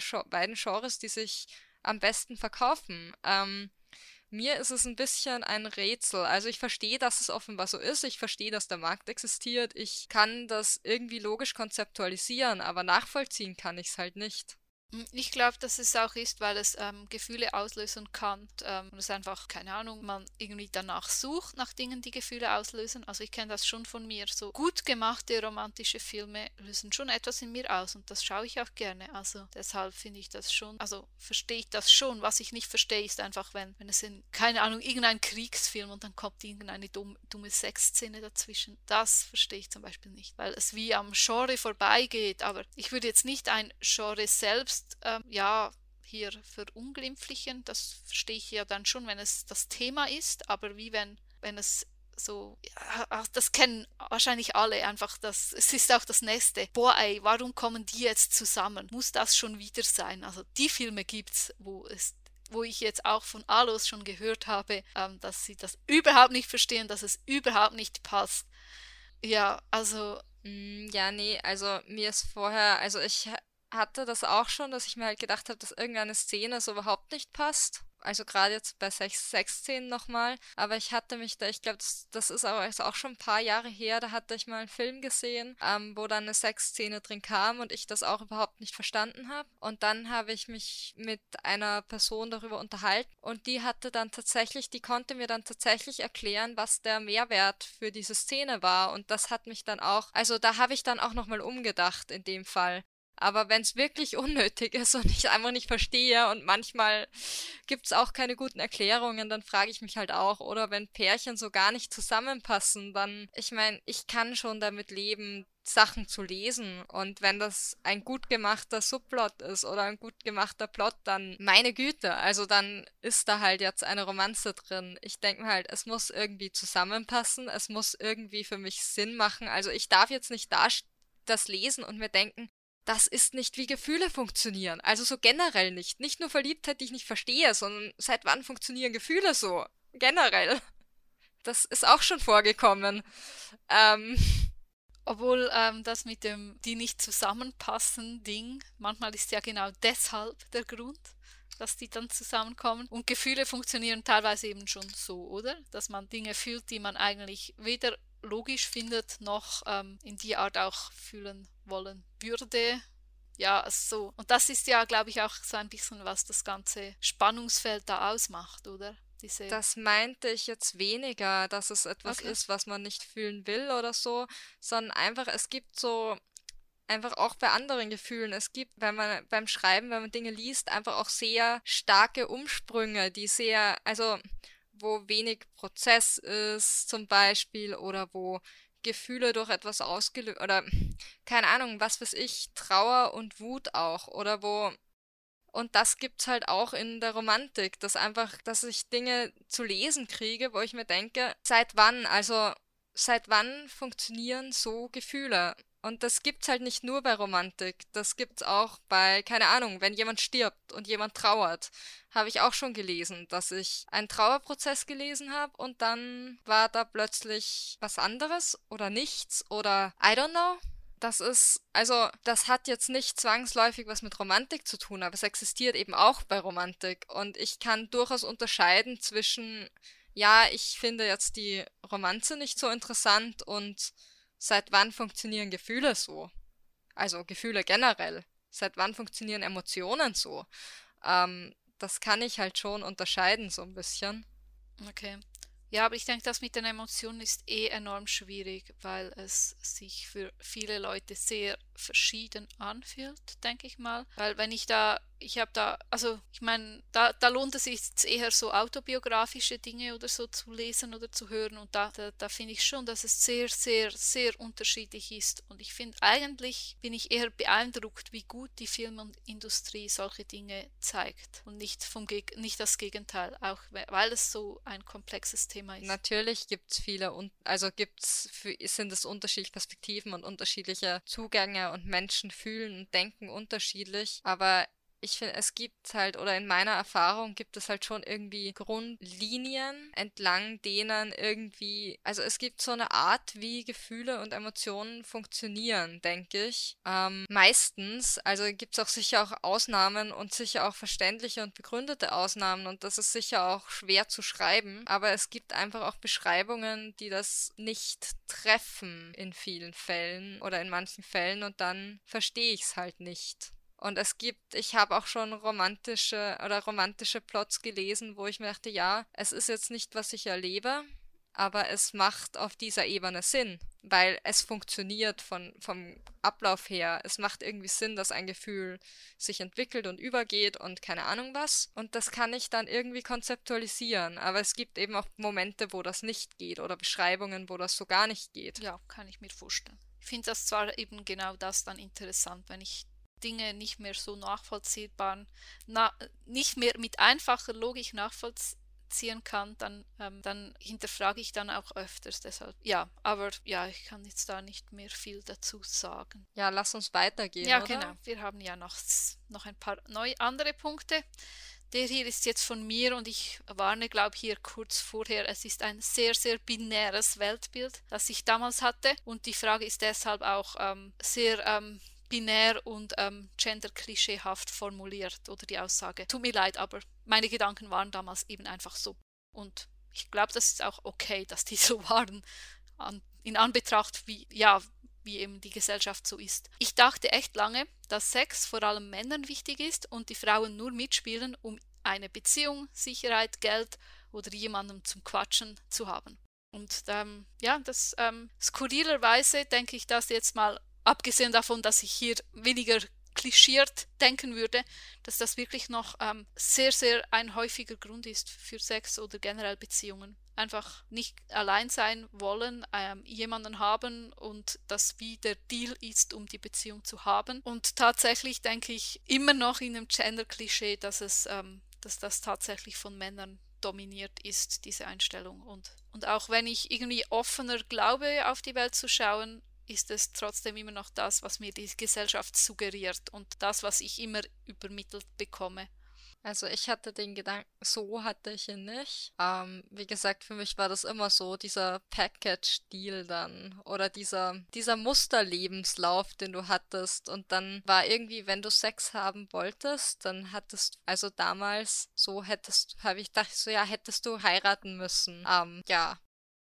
Ähm, da war das halt, aber, aber es passt vielleicht auch ein bisschen hier rein, weil da ist ja wieder an Beziehung, Geld und Sicherheit auch geknüpft. Also vielleicht ähm, ist das auch so, geht das so ein bisschen in die Richtung, nur halt anders. Ja, aber ich würde das so nicht mehr unterschreiben. Gut, ich muss jetzt noch sagen, die Aussage geht ja schon um Sex, weil ähm, für Be äh, Gründe für Beziehung, sowas wie Sicherheit, ähm, ist tatsächlich einer der Hauptgründe, um eine Beziehung zu haben. Und ich meine das jetzt nicht negativ gesehen, sondern auch emotionale Sicherheit ähm, und nicht nur, äh, also es, ja, es geht da um sehr, sehr viele Dinge und das ist auch völlig legitim. Ich meine, irgendeinen Sinn muss das Ganze ja geben, aber es geht mir hier auch darum, einfach eben weil ich das die Idee von jemanden, sich in jemanden verliebt zu sein ähm, oder eine Beziehung zu führen, nicht richtig mit Sex verbinden konnte. Und ich dachte deshalb tatsächlich, dass es einfach so ein Männerdings ist, dass ähm, ja, aber das eben, das, das, wie das alles schon suggeriert war, dass die hetero, heteronormative Welt, in der ich aufgewachsen bin, inklusive diese Gender-Klischees, ja. Also ohne, dass ich das, die Aussage, die ich jetzt, oder die Frage, die ich jetzt sage, bestätigt hätte damals. Ähm, ich wusste damals nicht genau, was ich darauf sagen sollte, weil ich nicht in, Wort, in die Köpfe von Leuten schauen konnte. Aber ich wurde ja auch von einer Schulfreundin, also kurz nach meinem Schulabschluss, haben in meiner Umgebung die Leute begonnen zu heiraten. Auch in, also die, die ein bisschen älter waren als ich und dann recht bald auch in den nächsten Jahren und in den letzten Jahren auch die anderen, die also auch die in meinem Alter und jünger. Ähm, und mich hatte dann eine Schulfreundin, als ich ihr erzählt habe, angefangen habe zu erzählen, kurz nach dem Schulabschluss gefragt, ob die Leute denn in, bei mir im Umkreis so schnell heiraten, damit sie Sex haben können. Also vielleicht kam ich halt auch mehr von der Sicht auf diese Aussage jetzt, ähm, weil für mich ging es sehr wohl auch jetzt um den Sexpart, dass das und ich da, damals war ich halt schon so ein bisschen, habe ich das halt schon so ein bisschen hinterfragt, aber noch nicht so richtig und dann wusste ich nicht genau, was ich darauf sagen soll, weil ja, keine Ahnung. Ich meine, ich bin mir sicher, die wollten, wollen auch alle ihre Ehe und ihre Beziehung, zumindest momentan oder in den Momenten, in dem sie geheiratet haben. Aber das war damals so die Frage einer Schulko also Klassenkollegin, ehemaligen Klassenkollegin. Was ich mir auch noch vorstellen kann bei mir, dass, äh, dass, mit, dass von, vor allem von männlich gelesenen Personen ich das gedacht habe, kann auch sein, weil alle irgendwie, ähm, ich sag mal, anzüglichen Bemerkungen oder diese, ich sag mal, ähm, dreckigen Witze oder was auch immer, das kam immer von männlich gelesenen Personen praktisch nie von weiblich gelesenen Personen, was dann irgendwie das Weltbild verfestigt hat. Und ähm, bis heute, also ich meine, ich kann das statistisch auswerten. Ich würde bis heute behaupten, dass es immer noch so ist in meinem Umfeld generell. Oder also, oder ich das immer noch so beobachte. Jetzt mal, ja. Also ich sage mal, ich kann den Gedankengang logisch nachvollziehen, soweit. Ja, das heißt ja auch schon was, oder? Ja, eh. Ja gut, soll ich die nächste vorlesen? Mhm. Sowas ähnliches hatten wir, glaube ich, schon mal. Ja.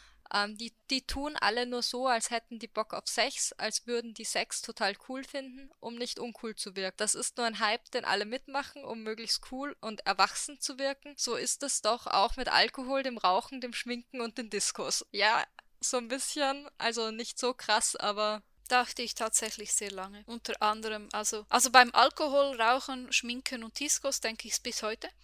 Ähm, Bei dem anderen kann, fallen mir jetzt noch andere Dinge ein. Okay, beim, beim Schminken, ja, beim anderen auch noch. Ich meine, es gibt immer noch Abhängigkeiten oder dass man etwas vergessen will und bla bla. Es gibt schon mehrere Gründe, ja. Es ist vielleicht ein bisschen sehr eine einseitige Sicht, die, ja, die, aber die Gedanken, die kenne ich schon. Also ich sag mal, das ist sicher, es gibt oft für all diese Dinge andere Gründe.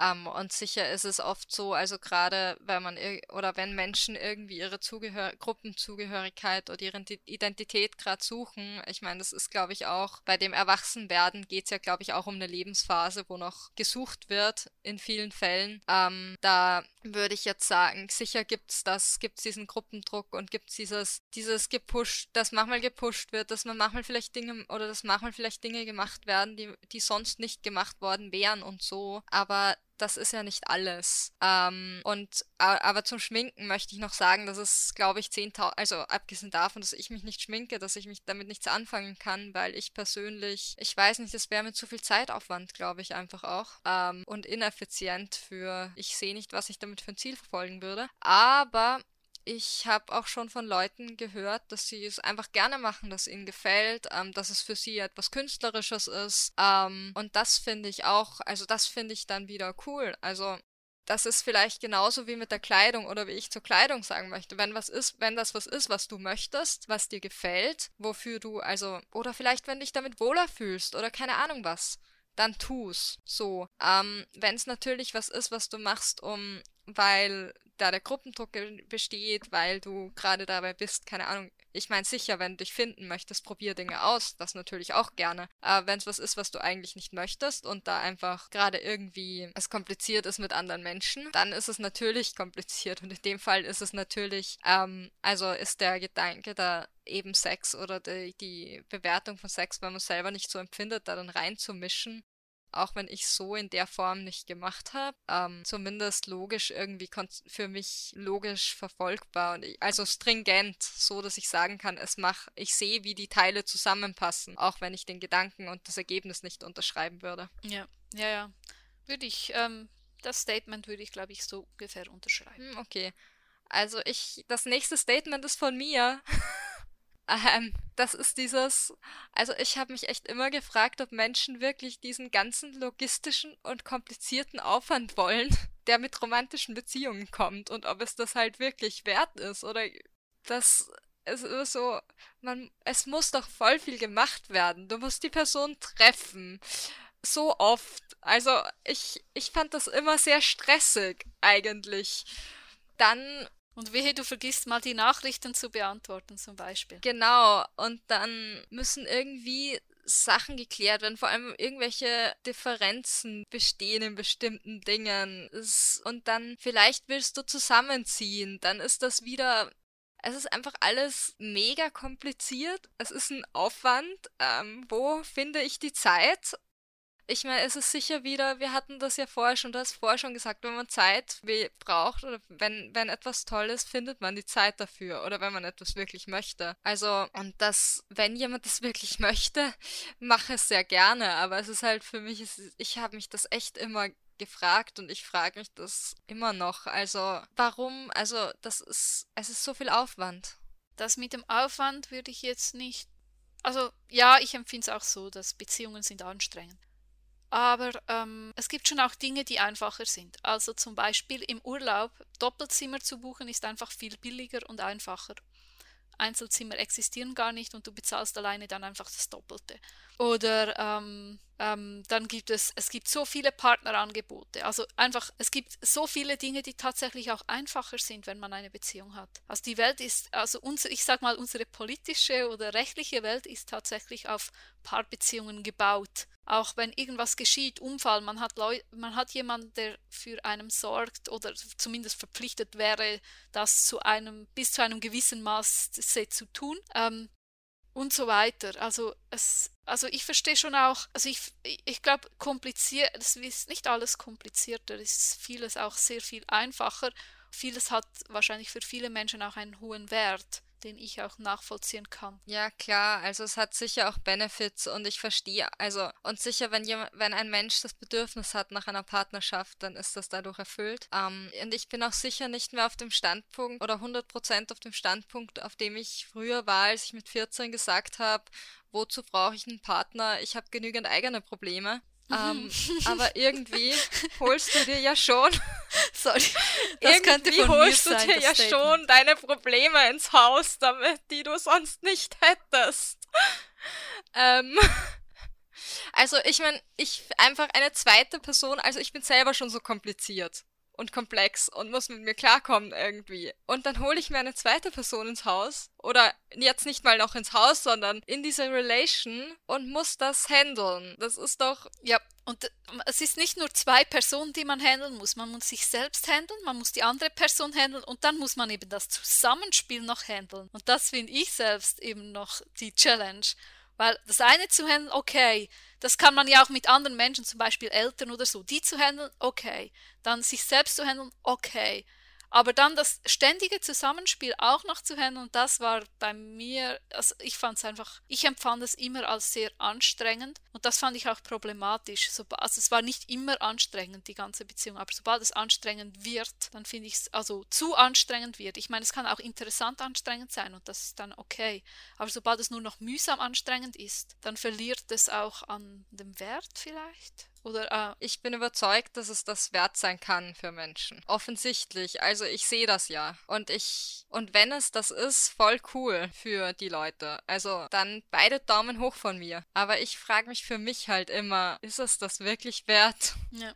Das kommt, das knüpft auch an die nächste Frage an. Ich glaube, die kam von mir. Zumindest ist das ein Statement, ähm, das ich auch öfters denke. Ähm, warum sind viele Menschen nicht fähig, alleine zu leben? Das ist schon, das ist schon etwas, was ich mir auch frage, aber ich glaube, das müssen wir gar nicht groß kommentieren, weil ich glaube es, also ich glaube, es geht nicht um Fähigkeit, es geht ums Wollen, aber ja. Glaube ich auch, natürlich. Aber es ist äh, gefühlt, fühlt es sich einfach so an. Weil äh, ich werde ja, man wird ja dann, wenn man äh, lange alleine lebt, wird man ja auch mal gefragt, weshalb man, äh, ja, ob man unfähig ist, jemanden zu finden und so. Und ich denke manchmal dann einfach oft, wenn ich dann Leute sehe, die kaum haben sie eine Beziehung beendet, müssen sie eine neue beginnen, dass die wie nicht fähig sind, alleine zu leben. Aber ich meine, es geht wirklich nicht um Fähigkeit, sondern warum sollen sie alleine leben, wenn sie es nicht wollen? Das ist völlig legitim. Aber eben, es ist ein, es ist ein Gedanke. Das heißt nicht, dass der richtig sein muss. Ja, das stimmt. Also das heißt nicht, ich glaube, viele Gedanken, die man manchmal so hat. Ja, die kommen einfach. Wenn man oder? sie reflektiert, dann weiß man oder dann wissen zumindest wir, also ich glaube von, ich hoffe von mir und ich glaube von dir bislang, von dem, was ich höre, dass wir in der Lage sind, unsere Gedanken einigermaßen zu reflektieren, bevor wir daraus handeln, drüber zu reden und auch checken, dass Dinge nicht so schwarz-weiß sind vielleicht oder dass es nicht so einfach ist, sondern viel facettenreicher und komplexer. Vielleicht macht das Beziehung so komplex. Dass wir alle super komplex sind. Ja, ja, glaube ich schon. Aber das nächste Statement suggeriert da wieder mal etwas anderes. Und zwar ähm, alle diese, diese ganzen Menschen oder so, die für eine irgendeine Person, die sie gerade getroffen haben, ähm, gerade ihr ganzes Leben umkrempeln. Also das ist ein bisschen etwas, was man so nicht versteht, aber von außen hin jetzt. Und das widerspricht jetzt auch unserer Reflektiertheit, weil ähm, das würde ja suggerieren, dass die nichts reflektieren, obwohl das vielleicht ja gar nicht so ist. Vielleicht wollen die das einfach oder gehen einfach gerne Risiko ein und so weiter, oder? Voll, total, beziehungsweise ich glaube jetzt auch nicht, also das ist jetzt wieder sowas, wo ich denke, dass es viele alle romantischen Personen in dem Fall auch nachvollziehen können, weil es das sicher oder auch vielleicht mal so gedacht haben, weil es da sicher auch Menschen gibt, die mehr oder weniger bereit sind, wie viel sie jetzt für einen Partnermenschen ändern würden oder nicht. Und das, ja, ich meine, ich tue mir auch immer so ein bisschen schwer mit, wenn ich mitkriege, dass jemand in einer Beziehung ist und dann ändert sich alles gefühlt.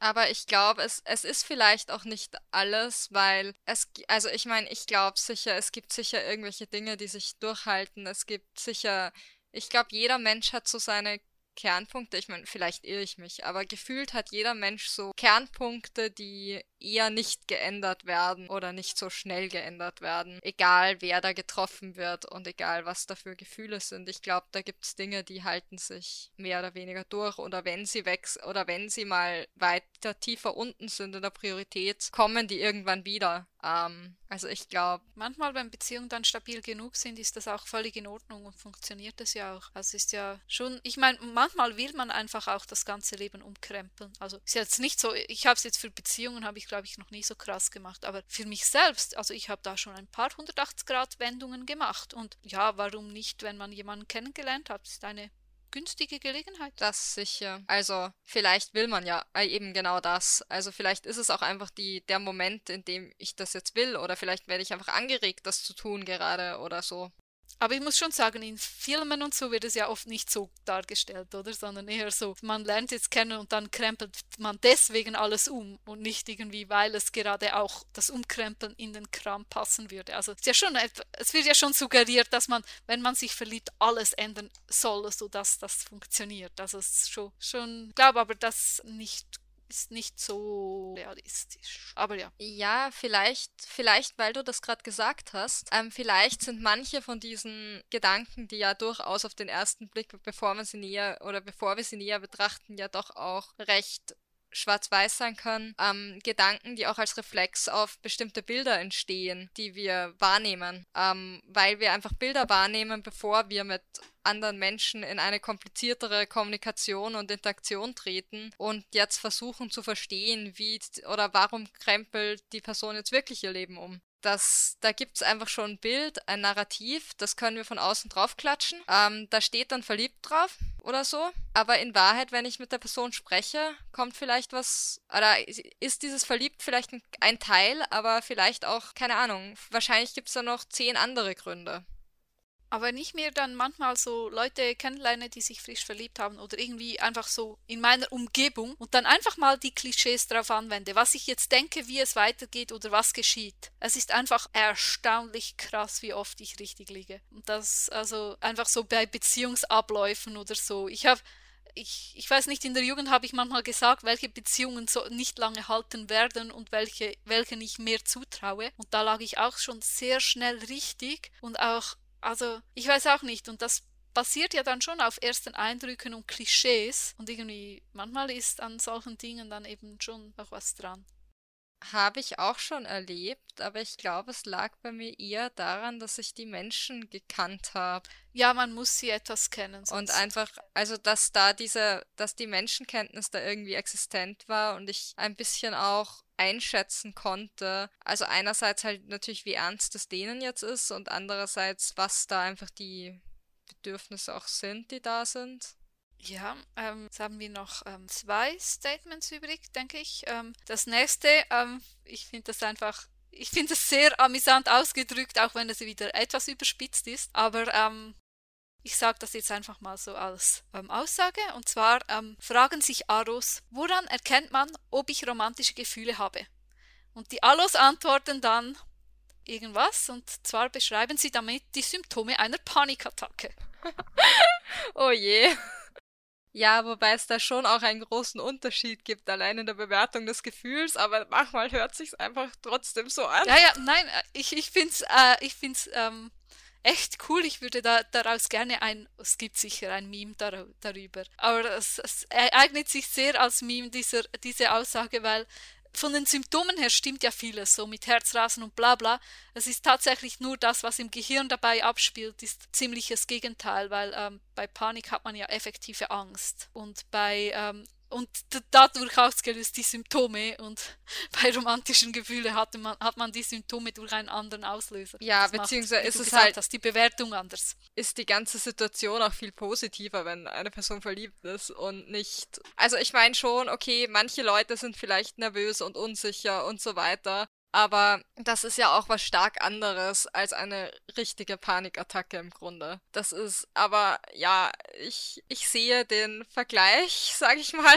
Nee, also ich finde jetzt ähm, akustisch ist es wahrscheinlich nicht so cool, aber ich glaube, das gäbe ein gutes Meme ab. Ja. Und wir haben dann noch eine letzte Frage für heute, die wir uns da stellen. Ähm, und zwar, dass warum manche Menschen oft so eine größere Mühe zu haben scheinen, ähm, romantische Beziehungen zu beenden, als irgendwie Freundinnenschaften und warum es bei romantischen Beziehungen dann oft so ein viel größeres Tamtam -Tam darum gibt. Ja, ich denke, da gibt es wahrscheinlich verschiedene Gründe, mal abgesehen davon, dass ähm, je nachdem, ob man zusammenlebt, ob Kinder und bla bla dabei sind, dann verstehe ich es generell, weshalb das Tamtam -Tam jetzt größer wäre. Aber wahrscheinlich ist das, was diese Aussage sich darauf bezieht, eher in Richtung Liebeskummer gemeint. Ja, ich glaube auch. Also ich glaube, es gibt sicher, ich denke, dass es immer schwierig ist, wenn zu, zu verlieren, der nahe ist. Und insofern wundert es mich überhaupt nicht, dass es schmerzhaft ist oder mühevoll, ähm, einen Partnermenschen zu verlieren oder eine Beziehung zu beenden, also eine romantische Beziehung zu beenden. Ähm, ich glaube, es zielt so, für mich zielt das so ein bisschen ab auf diese ähm, normative Höherbewertung oft. Oder dass es halt oft kein Skript gibt fürs Beenden einer Freundinnenschaft ähm, warum dass das genauso schwierig sein kann oder darf auch eventuell unter Umständen. Ähm, das ist, glaube ich, das so ein bisschen das Ding, weil das ist, also dass es schwierig ist, jemanden zu verlieren, mit dem man viel geteilt, mit dem viel geteilt wurde und so weiter, ähm, finde ich durchaus für mich logisch nachvollziehbar und konzeptualisierbar und auch so nachvollziehbar tatsächlich, ähm, gefühlstechnisch. Ähm, aber diese Überbewer also diese normativ, also normative Bewertung oder diese weniger oder dass es als weniger schlimm gesehen wird oder von manchen Leuten ähm, Freundinnenschaften zu verlieren oder zu beenden. Ich glaube tatsächlich, dass es ähm, wirklich viel noch mit diesem Hormoncocktail zu tun hat, dass wenn man romantische Beziehungen, ich meine, ja, selbst, selbst wenn es über die Verliebtheit geht, dann hat man ja immer noch, ähm, keine Ahnung, was schüttet man aus, Oxytocin, ist ja egal, ähm, verschiedene Hormone und, und, ähm, und, und wenn man dann ähm, sich trennt, dann gibt es eben auch ähm, so ein Hormon, Ausschüttungsprozess, der dann, ja, keine Ahnung, es wird ja dann als Liebeskummer benannt. Und ich kann mir vorstellen, dass, dass das bei Freundinnenschaften anders ist.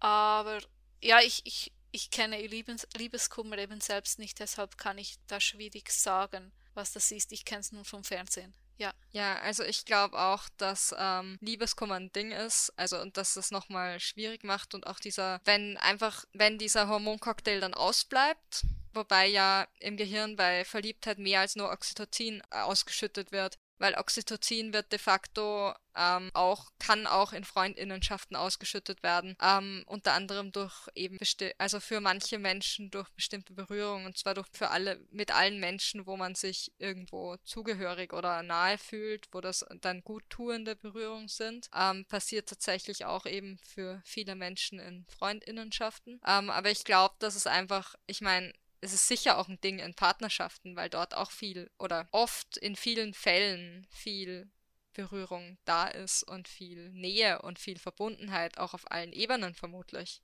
Und eben dann auch die anderen Hormone noch. Wenn wir jetzt so darüber sprechen, denke ich, dass der, äh, ein Punkt, weshalb hier irgendwie ähm, ein riesen Tamtam bei Beziehungen gemacht wird, ist einfach, dass, die, dass man das viel öfters hört, dass Beziehungen irgendwie abrupt abbrechen oder dass das und jenes geschieht und Freundschaften haben so irgendwie einen viel stabileren Halt. Also das hört man weniger und wenn man mal hört, dass Freundschaften brechen, würde ich sagen, dass es tatsächlich auch härter ist. Also tatsächlich noch schlimmer als das Abbrechen einer, ich sage mal, kurzen romantischen Beziehung ähm, ist. Auch gesellschaftlich gesehen, würde ich jetzt behaupten. Aber einfach nur, wenn ich jetzt darüber nachdenke, so. Also für mich persönlich war es immer schwieriger, bestimmte Freundinnenschaften zu verlieren. Ja, aber die kanntest du ja wahrscheinlich aber ich länger, weiß nicht. oder? Also es ist wie ja, viel mehr als bei den romantischen länger. Beziehungen dann bestanden war. Also zumindest war es bei mir so. Klar, ja, also das war bei mir auf jeden Fall so. Ähm, ich kann's, also ich würde es eben nicht, ich glaube eben generell, dass es für jeden Menschen schwierig ist, das zu verlieren, wo Zeit investiert wurde, was als wichtig genommen wurde, was ähm, hoch gewertet wurde.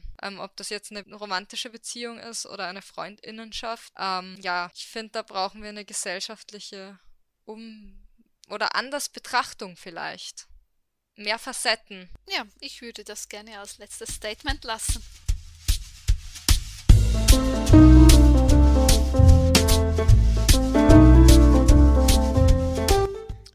So, und inzwischen sind wir schon wieder beim Lexikon. Und die, der heutige Begriff, oder ich sollte eher sagen Begriffe, sind Grey Ace und Grey Arrow. Alternativ für diese Begriffe, also alternativ für Grey Ace, wird auch Grey asexuell, Grey sexuell oder Grace verwendet und alternativ für ähm, Grey Arrow wird auch Grey aromantisch ähm, ja, und Grey romantisch verwendet. Worum geht es bei diesen Begriffen?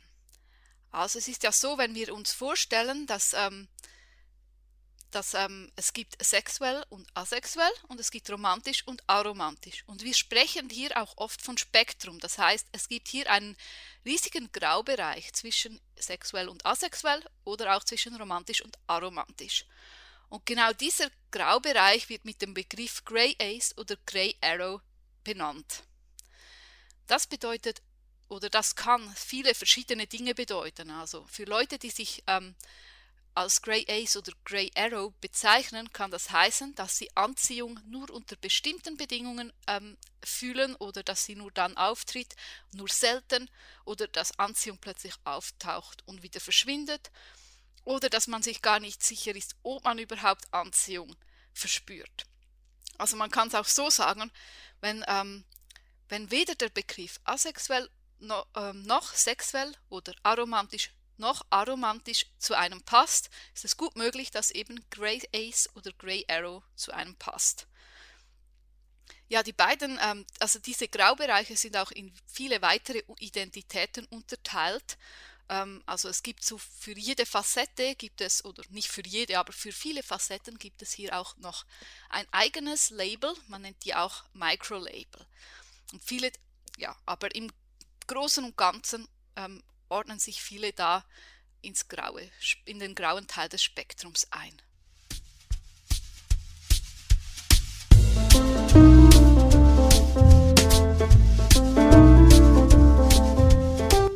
Und ich habe euch heute noch eine Kulturecke mitgebracht, oder genauer gesagt ist das heute eine Literaturecke. Und zwar würde ich euch gerne das Buch Unsichtbar gemacht, Perspektiven auf Aromantik und Asexualität von Annika Baumgart und Katharina Kroschel vorstellen. Und zwar ist das im Grunde eine Einführung in das asexuelle und das aromantische Spektrum. Ähm, Im ersten Teil, schau mal rein, erzähle euch, was drin steht. Im ersten Teil geht es um Grundlagen, also Begriffe werden geklärt und so weiter. Das ist eigentlich eine ganz gute Einführung. Dann gibt es eine Abhandlung über die Geschichte von Asexualität, Aromantik und den Communities. Das Buch beschäftigt sich dann weiter auch mit Diskriminierung und mit Beziehungsformen abseits von einer romantisch-sexuellen monogamen Beziehung.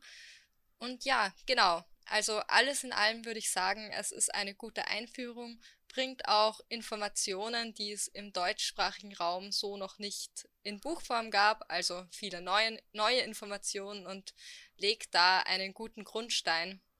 Insofern, wenn ihr ein Buch lesen wollt über Asexualität und Aromantik, dann ist das erst einmal sehr gut zu, sehr zu empfehlen, würde ich sagen.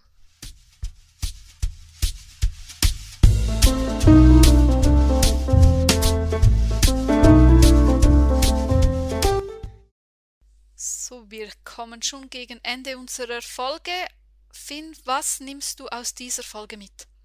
Ja, also ich glaube, mir ist gerade noch mal ein bisschen bewusst geworden, wie wichtig es ist, dass wir diese Gedanken haben. Also wir nehmen Tendenzen, Bilder und Dinge in unserer Umgebung wahr, aber dass es auch wichtig ist, und ich glaube, das ist das, wofür ich gerade mehr Bewusstsein habe, ähm, dass wir diese Dinge auch nicht direkt sofort anderen Menschen unterstellen, ähm, dass wir aber, dass es wichtig ist, dass wir in Kontakt bleiben, auch mit anderen Perspektiven, dass wir einander zuhören, ähm, ja, und auch wenn wir, oder besonders dann, wenn wir vielleicht nicht direkt verstehen, dass wir dann trotzdem offen bleiben für andere Perspektiven und Begründungen, die vielleicht nicht in unseren ersten Gedanken vorhanden sind.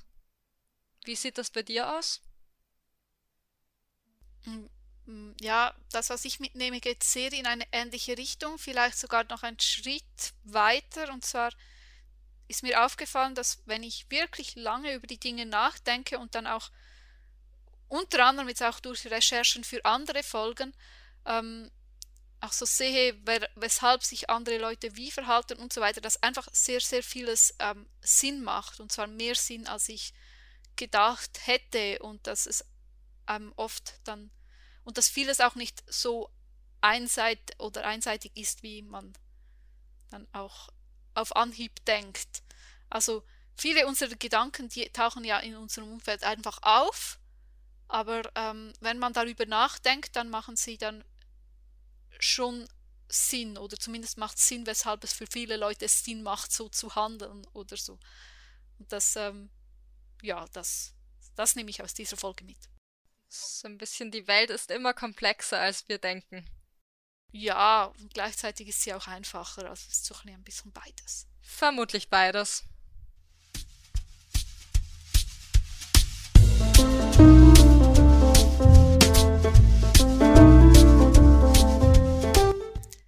damit sind wir schon wieder am Ende unserer Folge.